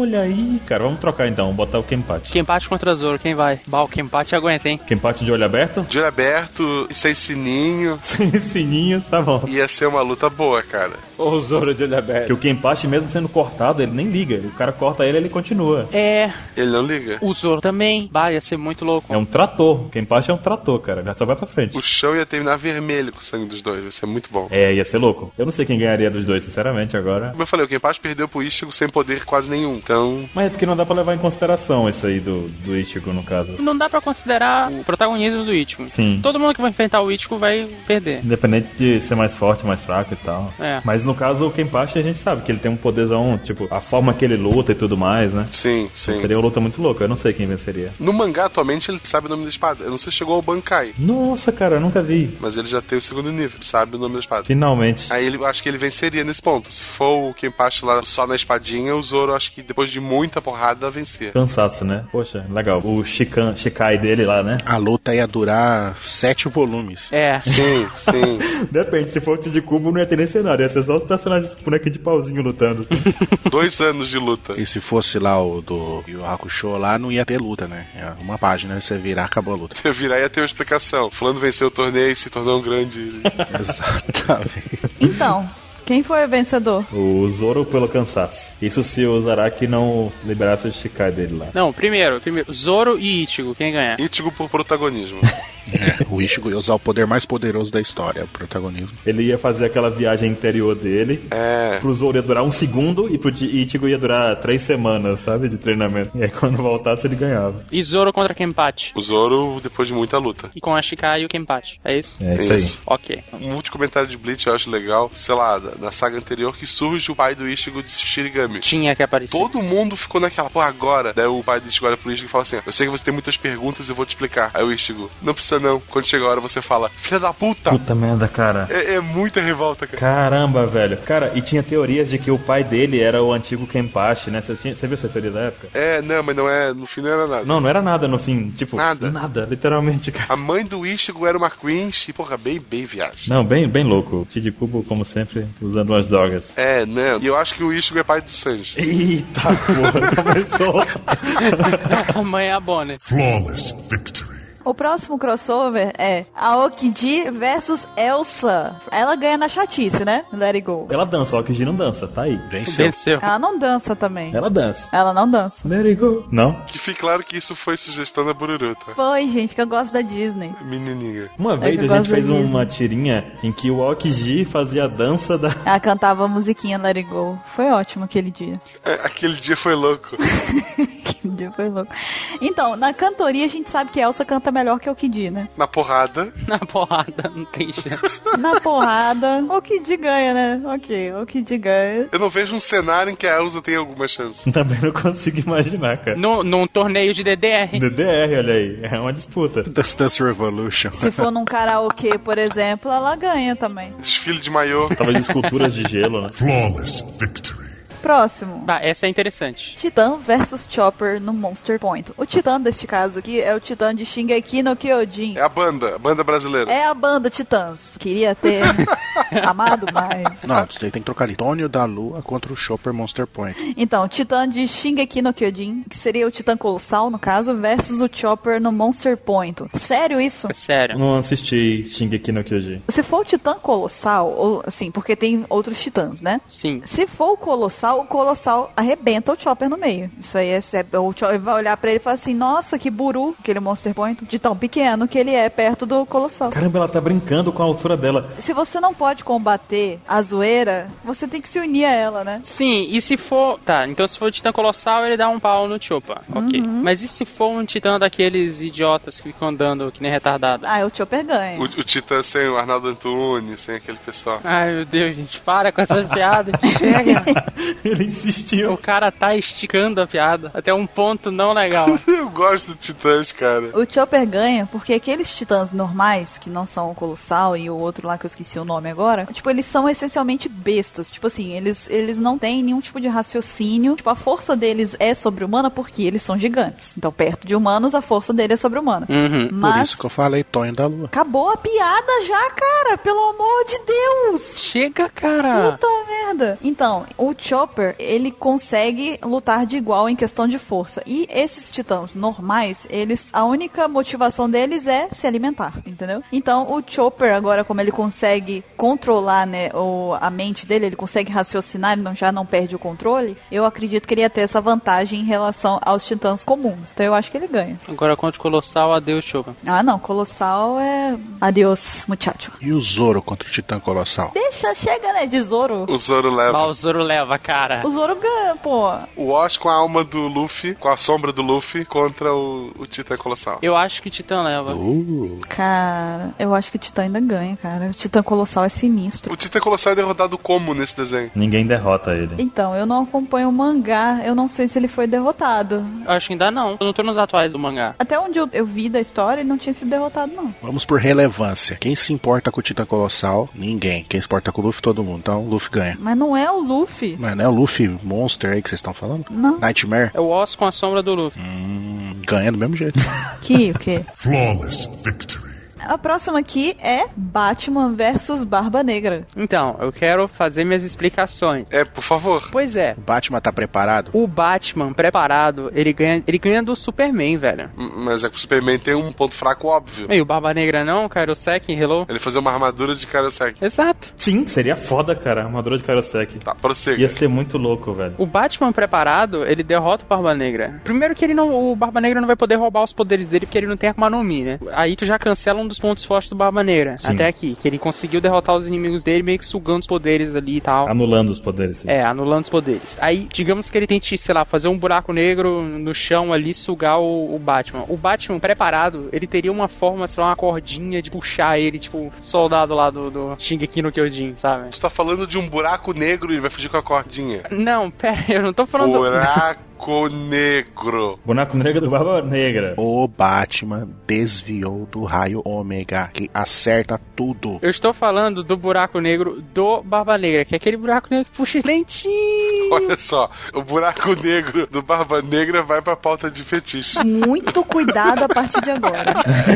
É. Mas aí tem um negócio. O Barba Negra também é alguém que se prepara antes da luta, né? Não, mas eu- o que eu quis dizer é assim, Barba Negra a gente já viu que ele tem um certo poder de, de, sei lá, ele tipo consegue sugar as coisas, né? Tipo, ele quando ele tá voltando com o Ace lá, ele fez um tipo um, um chão que ficou as trevas lá e elas começaram a sugar as coisas, né? Um buraco negro. É, só que aquilo ali não é nem de perto um buraco negro. Aquilo ali é só um, um- um mini, mini, mini, uma mini reprodução de um buraco negro. Hum. Porque se fosse um buraco negro verdadeiro, nem ele sobreviveria. Então, ele, com esses poderes dele, enfrentando o Batman. Eu acho que o Batman vencia. Preparado. Terremoto, ele derrubando todos os prédios de Gotham. Tem que ser antes da Goragura, né? Porque senão. Começa a, a nervar os caras já. É, então é, é o Batman antes dos pais, de- dos pais dele morrer, com 12 anos. Eu acho que vocês não pegaram o espírito dos crossovers em alguns momentos. Também tô achando. Não, mas é porque o crossover, em alguns momentos, vocês estão diminuindo uns para que o que vocês queiram ganhe. Não, tem que botar em um momento específico, né? É o Barba Negra estagiário no barco do, do Gold Roger, então. Se você estipula um meio termo entre um personagem e outro, que é ca- um personagem é claramente OP e tu estipula o meio termo, dá pra tu criar um crossover. Teve tanto podcast do Jovem Nerd falando disso, que eles conseguiram comparar dois personagens que não são necessariamente comparáveis, estipulando uma certa regra, e nem por isso ficou galhofa. Não, mas olha só, tu quer um Batman completamente preparado e um Barba Negra antes do time skip. Tu tá dando superpoderes pra um e tirando o outro. É isso que eu tô falando também. Você não tá equiparando, você tá favorecendo o que você quer que ganhe. Mas aí que tá o negócio, ele deu os pontos dele a favor do Batman, e eu tava até comentando aqui que o Barba Negra é alguém que também se prepara pra luta, então ele também teria um plano pra poder pegar o Batman. Sim. Ah, mas então tudo bem. Então, é, já que eu quero que o Barba Negra ganhe, então vai ser- ele tem agura-gura. Não, não capturou a ideia.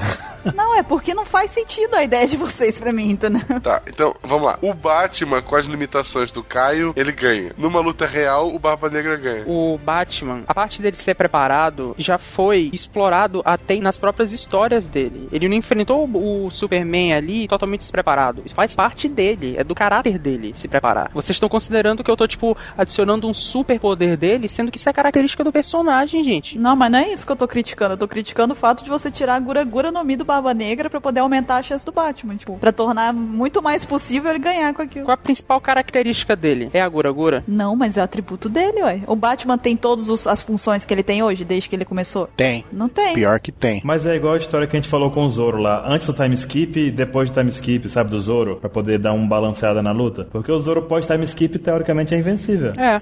Ó, mas até agora a gente foi usando ele. Não, a gente usou, ele perdeu algumas vezes porque a gente usou o Zoro na versão antes time skip. A gente conseguiu chegar num acordo que o Zoro, antes de Alabasta, ele perdia pro Kenshin, ele perdia pra Seiba, ele perdia pra não sei o que. Aí agora, a mesma questão, o Barba Negra, f- antes de Marineford, aí já não pode porque tá favorecendo. Ah, não, então ok. Então antes de Marineford, antes da Guragura no Mi, pode ser que ele perdesse. Depois ele, perdi- ele ganhava. Que foi a mesma coisa do outro. Eu ainda acho que ele ganha mesmo com a Guragura. É. Não, eu acho que independente ele ganha. Não, o Batman ganha. Ah, não. A não ser que ele tenha a armadura de Karoseki. Aí tudo bem. A gente não sabe se Barba Negra tem hack, por exemplo. O Superman contra o Barba Negra, o Barba Negra não tem chance. O Batman venceu o Superman, então. Superman. O Batman já enfrentou o Hulk, gente, pelo amor de Deus. Vocês estão meio que vendo o Batman como se ele fosse só um cara com, com armadura ali pulando. Limitados aí. Não, de, de forma alguma, porque o, o Batman é um dos meus super-heróis favoritos. Eu só tô sendo também injusto aqui. Né? Capaz dele fa- criar um equipamento que anule as ondas da Guragura. Eita, porra.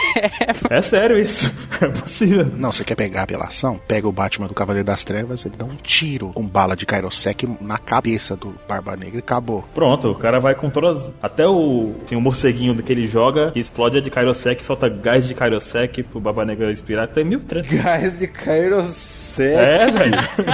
É? Jesus, ó, pra onde estamos indo? Estamos falando do Batman, cara. O Batman faz isso. Tá, não. O Batman poderia atrair, sei lá, a Barba Negra perto do mar, explodir o chão e fazer ele cair na água. Eu aceito. Pronto. Mas um- uma fumaça de Kairosec, tu tá de sacanagem já. Tudo bem, ah, ok. Não, mas ele não podia fazer uma pesquisa, gastar todo o investimento da Wayne lá pra, pra poder pesquisar sobre Kairosek, descobrir como é que fabrica, como é que manipula aquele negócio todo. Eu acho muito plausível, cara, ele fazer isso. É o Batman, pô. Ele podia comer a Akuma no Mi do morcego, né? E daí já... Pronto, né? Virou Ozzy Osbourne logo. Não, porque já comeram, já comeram A essa. do morcego? A do vampiro no jogo. Mas sim, Batman e Barba Negra. Ficou decidido o quê? Batman. Eu acho que o Batman. Barba Negra. Eu acho que vocês são loucos, eu fico barba negra. As pessoas vão discutir nos comentários, os fãs do Batman, por favor, comentem. Eu sou fã do Batman, gente. Eu sou fã do Batman. Então, reveja seus conceitos, passa. Reveja suas pedras, parça. Pedra de Kairosek, acabou. Reveja esse seu gás de garoça, Karosek aí que você tá cheirando que não tá dando certo, não. Assim.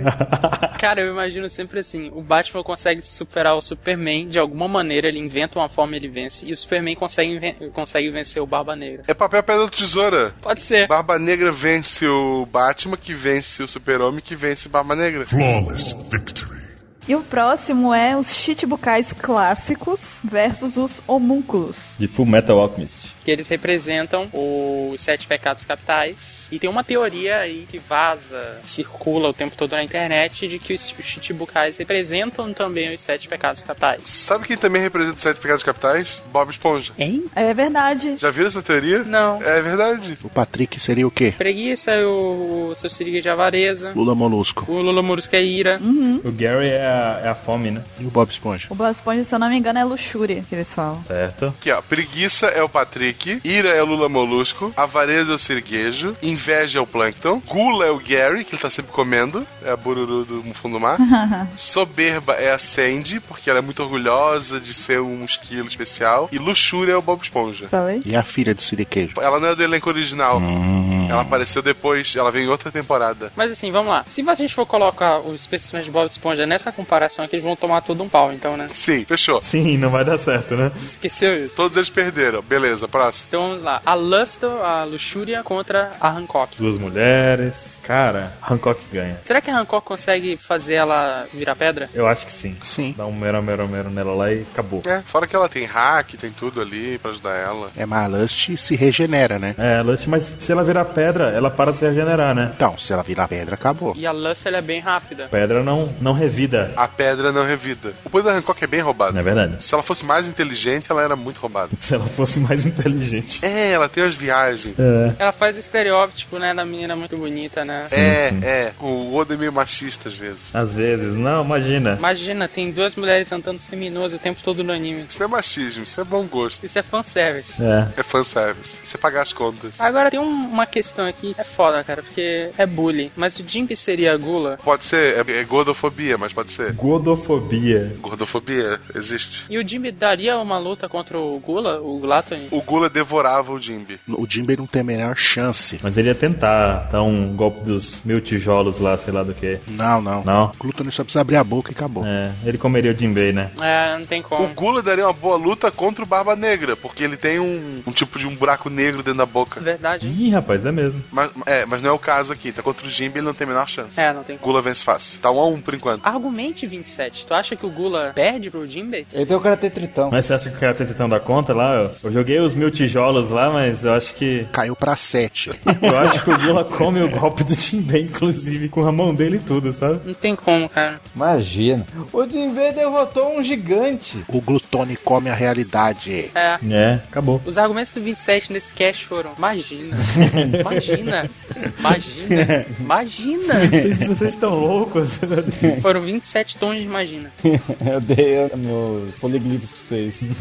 Agora, passando pro próximo aqui então. Ira contra o do Flamengo. Vocês acham que dá uma boa luta? Ah, não, do Flamengo detona ele. Mas o Ira não é o Kuma? Pois é, a gente sabe pouco do Kuma. Quem seria o do Flamengo? Inveja, não? Ele tem inveja do quê? Cobiça. Cobiça. Do Flamengo é a ira, é porque ele tem raiva de tudo. Não, é o Kuma. Kuma é tirano. O Kuma não tem por que ter raiva de todos. Mas por que, que é o Kuma? Começou no anime como tirano. Mas o do Flamengo quer destruir todo mundo, cara. Ele tem raiva de todo mundo. Você quer ira maior que essa? É raiva de todo mundo. Agora que você sabe por que o objetivo dele. Mas antes. Tudo bem, mas eu sei agora. Mas não muda o fato que é. É. É, não, mas tem que ser a Bururu antes do time skip. Aí é a Bururu que não sabe disso. Bem, eu acho que do Flamengo é a ira. Eu também. É porque a gente sabe pouco do Kuma, né? O principal dica que a gente tem dele é que ele era o tirano, só isso. A gente não tem muita base, né? Ser tirano não quer dizer necessariamente que ele é movido por ira. Não, é porque ele era tirano porque não sobrava nada dos oponentes que ele enfrentava. Mas depois a gente sabe por que, que, não, por que, que não sobrava. Mas eu acho que o pecado vem do sentimento que a pessoa tem. O sentimento que do Flamengo carrega há muito tempo, que a gente sabe agora, é da ira. Que ele tem raiva de todo mundo. Ele não gosta de nada. É, ele tem raiva do pai dele ter largado o título. Ele tem raiva de não ter sido aceito de volta. É. É só ver os mil momentos que as pessoas discordam do, do, do Flamengo. É só alguma coisa aconteceu, o do Flamengo fica putíssimo, cara. É. Estoura as veias, né? Sobe aquela veiazinha, é. Tá, e vamos lá, contra a ira ali. Não tem nem possibilidade dele perder. né? Ele ganha. Não tem. Não, não há possibilidade dele perder. Ele amarra o cara ali, corta os braços, as pernas para regenerar, corta de novo. Se precisar, ele até luta sério, que eu acho que nem se ele vai precisar. É verdade. Ele manda o clone de fio. É. Aí tem o Orgulho contra o Mihawk, o Pride. O que pode falar do, do Pride contra o Mihawk? O Mihawk chega lá e acabou. Com a faquinha de passar manteiga no pão. Se o Zoro é roubado, imagina o Mihawk. É. É, cara, imagina o Mihawk. Vai, ele ia cortar a criança no meio, cara. E agora, a outra vai ser boa. Com Vixe. Preguiça contra o Mori. É, Na porrada, a preguiça ganha. é, na porrada a preguiça ganha fácil. Agora o Moria podia bolar um plano pra pegar o corpo dele, né, cara? Porque o corpo dele é louco, né? Cortar a sombra dele fora, será que funciona? É, mas na porrada o preguiça ganha, né? É, porque o Moria não, não é porradeiro, mas tipo, o cara chega lá, o Moria chega lá e cortar a sombra, depois colocar outra, controlar o corpo, essas coisas assim. É possível também, né? É. Não, mas eu acho que o Bora não tem muita chance. É. Na porrada ele é triturado. Se ele se preparasse muito, tivesse um monte de sombras e tal, mas ele é preguiçoso, nem se ele ia fazer. É verdade, é verdade. 2 a 2 Mas sabe por que tem um ponto que talvez o Moria conseguisse ganhar? O preguiça, ele é preguiçoso, né? Então, tipo, ele ia ficar parado assim, pensando. "Ah, ah", E aí o Moria lá roubava a sombra dele e ele caía desmaiado. É, é- essa questão de salvar a sombra, e o Moria poderia até usar o corpo depois, né? Ou sei lá. Ou se é pra se livrar, espera amanhecer e acabou também. É, é verdade. Guarda a sombra, taca lá e acabou, né? É. Deve- Vai depender da- do, do cenário aí, as condições. Então, Não, e se o Sloth tá motivado ou não? Porque quando ele tá motivado, ele não para. é verdade. O crocodilo, ele é inveja ou ele é ganância? Ganância. Sobrou pra ele. É Por isso que o do Flamengo era pra tá aí. Mas o Kuma não é inveja. O Kuma é ira, Buru. Mas ele também não é ira. Buru, antes o pessoal sempre discutia. Tinha Mas o- você também não conhece a história do Kuma. Não é questão de conhecer, todo mundo já tinha definido no- nos fóruns que o Kuma era ira, por causa desses fatores que eu te falei. É que agora a gente sabe. Nesse mesmo fórum sai essas teorias de que o Dom Flamingo é pai do sangue. Ah, os gringos não tem dessa. Não, não, não é porque tá no fórum quer dizer que é, não. Não, não, eu só tô te falando que os fãs antigos falavam. Agora, se você tá falando que mudou, tudo bem. Então, Não, eu tô dizendo que eu discordo só. tudo bem, só tô te falando que tá discordando de fãs do passado, mas tô te falando. Tudo bem. Beleza? Ok. Tá, vamos fazer um exercício aqui, seguindo as ideias do 27. Polichinelo. caiu pra 1. Um. Vamos seguir as linhas do 27, tá? O Ira contra o Kuma. Quem leva? Kuma. Eu acho que o Kuma leva. o Kuma leva. O Kuma leva, então? Sim. Kuma leva. Sossegado. Então, quem seria o do, o do Flamengo? Seria contra quem, 27? Ganância? Ganância? Ok. E aí, o Grid é um personagem louco. Mas ele não tem nem chance, né, cara? Contra o do Flamengo. Não tem. É, ele é muito fodão lá no, no Fullmetal, mas contra o do Flamingo, nada. Nem chance. O Crocodile consegue destruir diamante? Ele tem o hack, ele fica todo preto.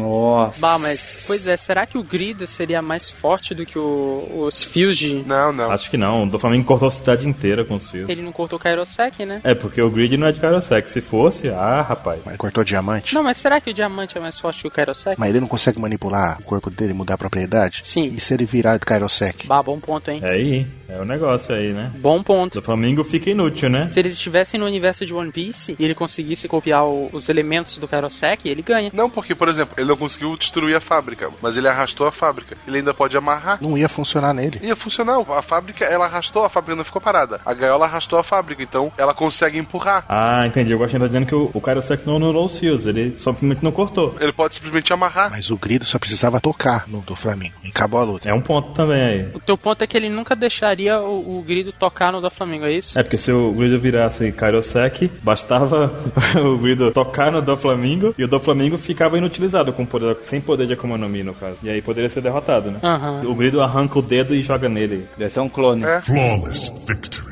Agora vem um. Qual é o que enfrentaria o próximo? Crocodile não inveja? Inveja. Crocodile, fácil. Não, mas o Envy consegue virar um dragão. Mas seca o dragão.